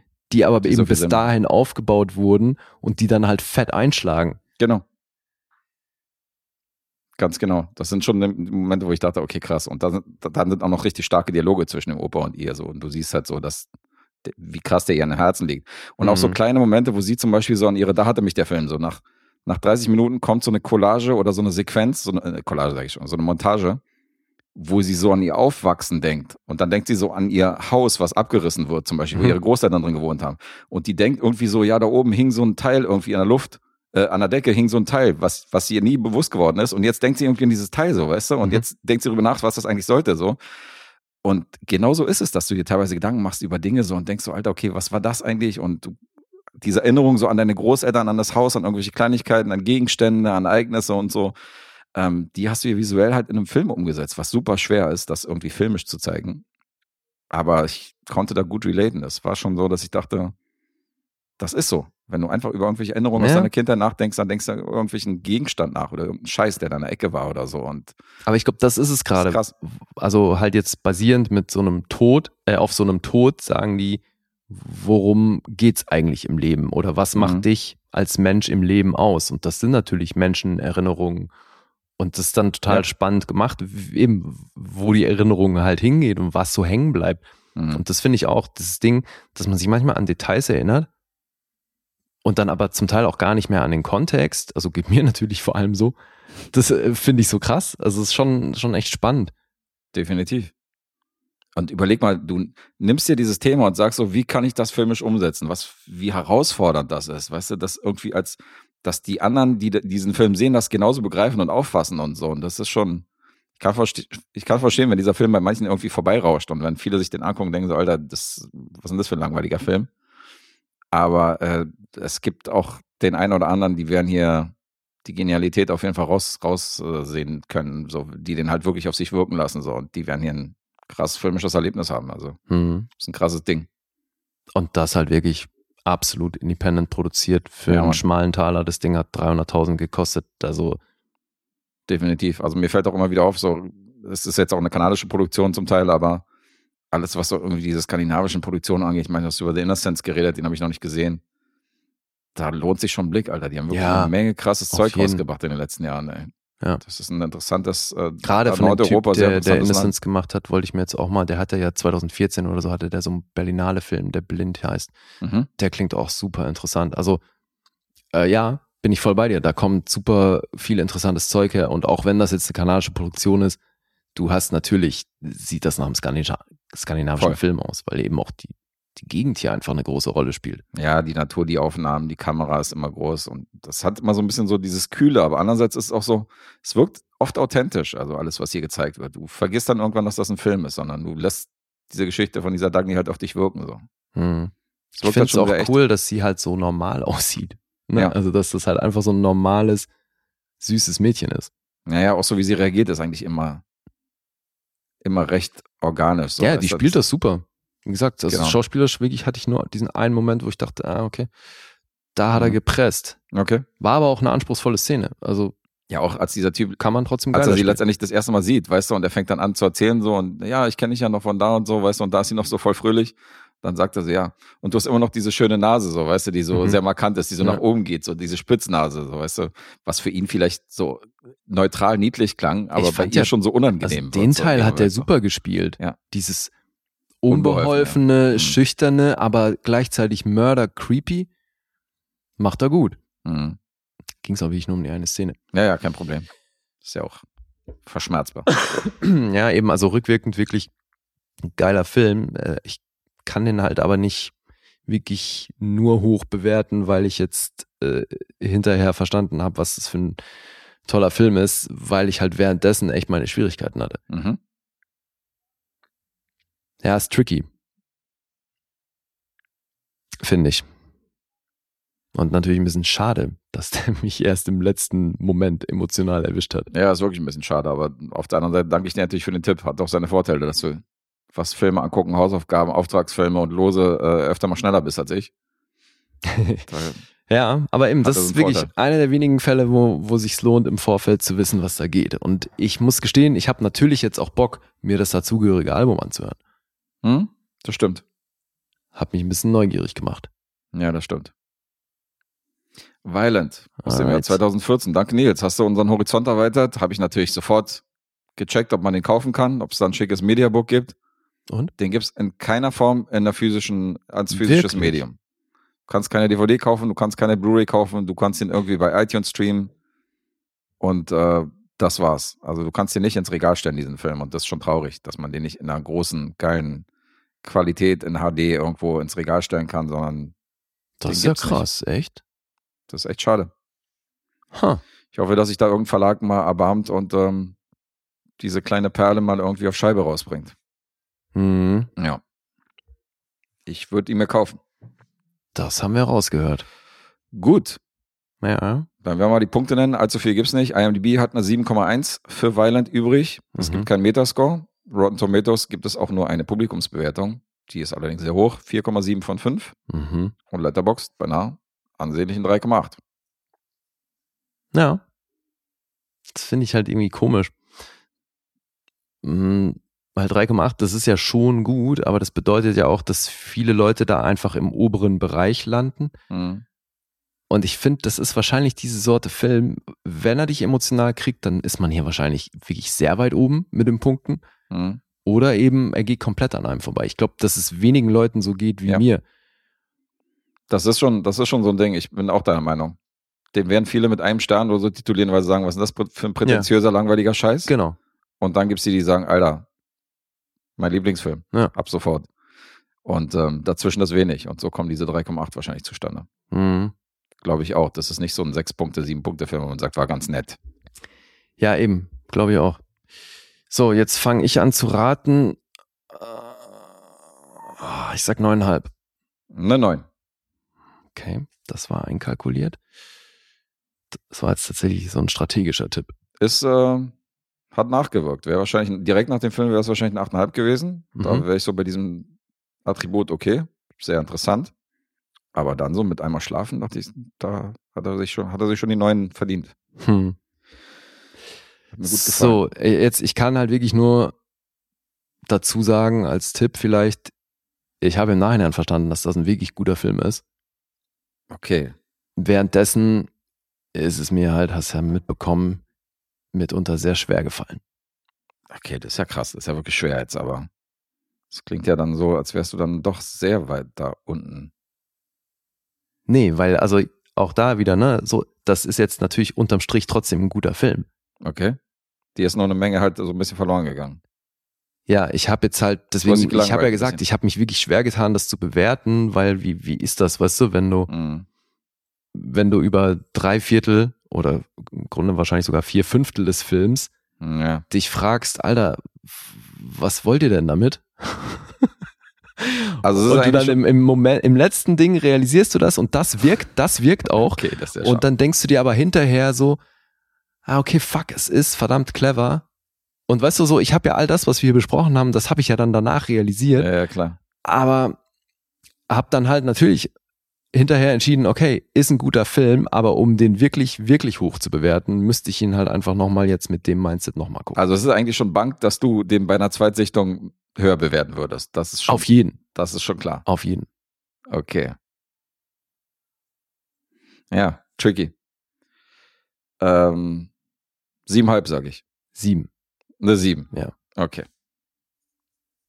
Ja, weiß ich, war jetzt sehr, sehr schwierig. Ja, war nicht leicht, war eine Herausforderung, aber gut. Ich scheue mich ja auch nicht vor Herausforderungen. That's the spirit. That's the spirit. ja. Aber ich fürchte, ich Also- habe dann verloren. Ach so, ja, ich glaube, das hättest du aber auch mit einer Nullrunde. Warte mal, du bist jetzt bei zweieinhalb Miesen und ich bin bei an, anderthalb Miesen. Zweieinhalb zu anderthalb. Na Ja. gut, okay, dann hätte das den Brat nicht mehr fett gemacht. Nee, Der scheiß Meyer Rudolph Kack-Serien Dingsbums. das war's, ja. Und bei mir der hier die Idris Elba Nummer. Na gut. Aber Violent, also wirklich interessantes Ding. Würde Voll. mich auch mal interessieren, wie, wie Nils darauf gekommen ist. Weißt du das vielleicht? Nee, aber Nils scheut sich, glaube ich, nicht so. Von ihm ist ja, hast du ja gesehen, Jean d'Arc, also der scheut sich nicht vor Filmen, die andere wahrscheinlich anstrengend finden würden. Von ihm war auch dieser The Swimmer, glaube ich, war auch von Nils. Äh, äh, Ach der so, ja. Ja, The Swimmer und Ja. so eine Filme, weißt du, also der hat da schon eine interessante So. Auswahl. Oder dieser, Also, wo gräbt der denn solche Dinge aus? Ey, das muss man, da muss man ja auch wahrscheinlich irgendwelche absurden Listen durchforschen. gute Frage, Nils. Kannst du uns ja mal mitteilen, wie du auf deine Picks kommst? Das ist ja mal Ja. echt deepes Zeug. Also da sind ja Auf keine Blockbuster jeden. zwischen. Das sind Filme, wo viele wahrscheinlich nicht von gehört haben, aber ähm, Nils ist einer von denen. You are marvelously deranged. Deranged nennt's die. Ja, aber marvelously. Ja. Halt- Nee, finde ich spannend, was der ist hier halt deep in der reinschmeißt. Materie drin. Ja, ne? eben, ist cool. Auf jeden. Ist geil. Du erweiterst unseren Horizont und wir danken es dir. Ja, aber es ist auch eine coole Mischung von unseren Supportern, muss man mal sagen. Der eine schmeißt Voll. uns da eher die bekannten Sachen rein, der andere mal ein bisschen Horrorfilm, der dritte anspruchsvolles Zeug. Also, das Ja. wissen wir zu schätzen. Die Mischung macht's. Mhm. Deswegen äh, können wir an der Stelle gleich mal all denen danken, die uns da immer Filme beisteuern und uns eben auch finanziell unterstützen. Ja, kann, kann gerne noch ein paar auf den Zug aufspringen, wer will. Ja. Gerne in den Linktree rein und dann bei Patreon und Steady mal monatlich ein paar Euro rüberschieben. Dann äh, kriegt ihr auch Sonderepisoden, kriegt ihr Losmacht, kriegt ihr Auftragsfilme, wenn ihr wollt. Einiges. Ja, Tabelleneinsicht. könnt uns solch interessante Filme beisteuern. Definitiv. Und wenn wir gerade bei den Supportern sind, dann können wir mal erwähnen, was wir vorgestern in der Sonntagsepisode rezensiert haben. Da war unsere Freundin Isa zum dritten Mal zu Gast. Und wir haben gemeinsam zu dritt über Requiem for Dream geredet. Mhm. Ähm, du hast über die Serie The Baby geredet. Ja. Ich wiederum habe über Ace in the Hole gesprochen, Reporter des Satans. Ein Billy Wilder Klassiker mit Kirk Douglas. Der Film ist besser als der deutsche Titel, kann ich versprechen. Mhm. Und Isa hat ähm, Tage wie dieser mitgebracht. Stimmt. One Fine Day. Eine Romanze mit Michelle Pfeiffer und George Clooney. War wieder eine sehr lustige Episode. Ja. Also alle Supporter, die ähm, sich entscheiden, dieses 10-Euro-Paket zu buchen. Ihr könnt natürlich auch in sämtliche Support-Episoden reinhören, die davor erschienen sind. Also die sind jetzt nicht ab sofort, sondern auch rückwirkend könnt ihr da alles nachhören. 116 Episoden an der Zahl.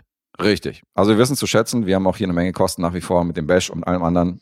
Und äh, wer will, kann auch gerne über PayPal da mal einmalig 10 Euro oder 20 Euro rüberschmeißen. Da kriegt ihr auch ein Los. Da werden wir uns auch mal revanchieren. Und das geht dann über bewegtbildbanausen at gmail.com. Genau. Wer Da, da mal irgendwie ein paar Scheine übrig hat, auch kein Problem. oder da könnt ihr uns auch Feedback schreiben, wenn ihr unbedingt wollt. Aber das natürlich auch gerne auf Social Media und sämtlichen äh, Podcatchern. Sehr gerne. Da kann man ja auch bewerten. Feedback, Kommentare immer gern gesehen. So ein bisschen die Kommentarspalten beleben und natürlich auch ähm, eine Review hinterlassen bei iTunes, bei Spotify und überall, wo es geht, bei YouTube äh, abonnieren und so weiter und so fort. Das sowieso könnt ihr euch auch das Bash angucken. Ja, die Banausen danken euch und dann sind wir fertig. Sind wir. Dann sehen wir uns Freitag wieder. Richtig. Oder hören wir uns zumindest Freitag wieder. Genau das. In diesem Sinne. Peace. Ciao.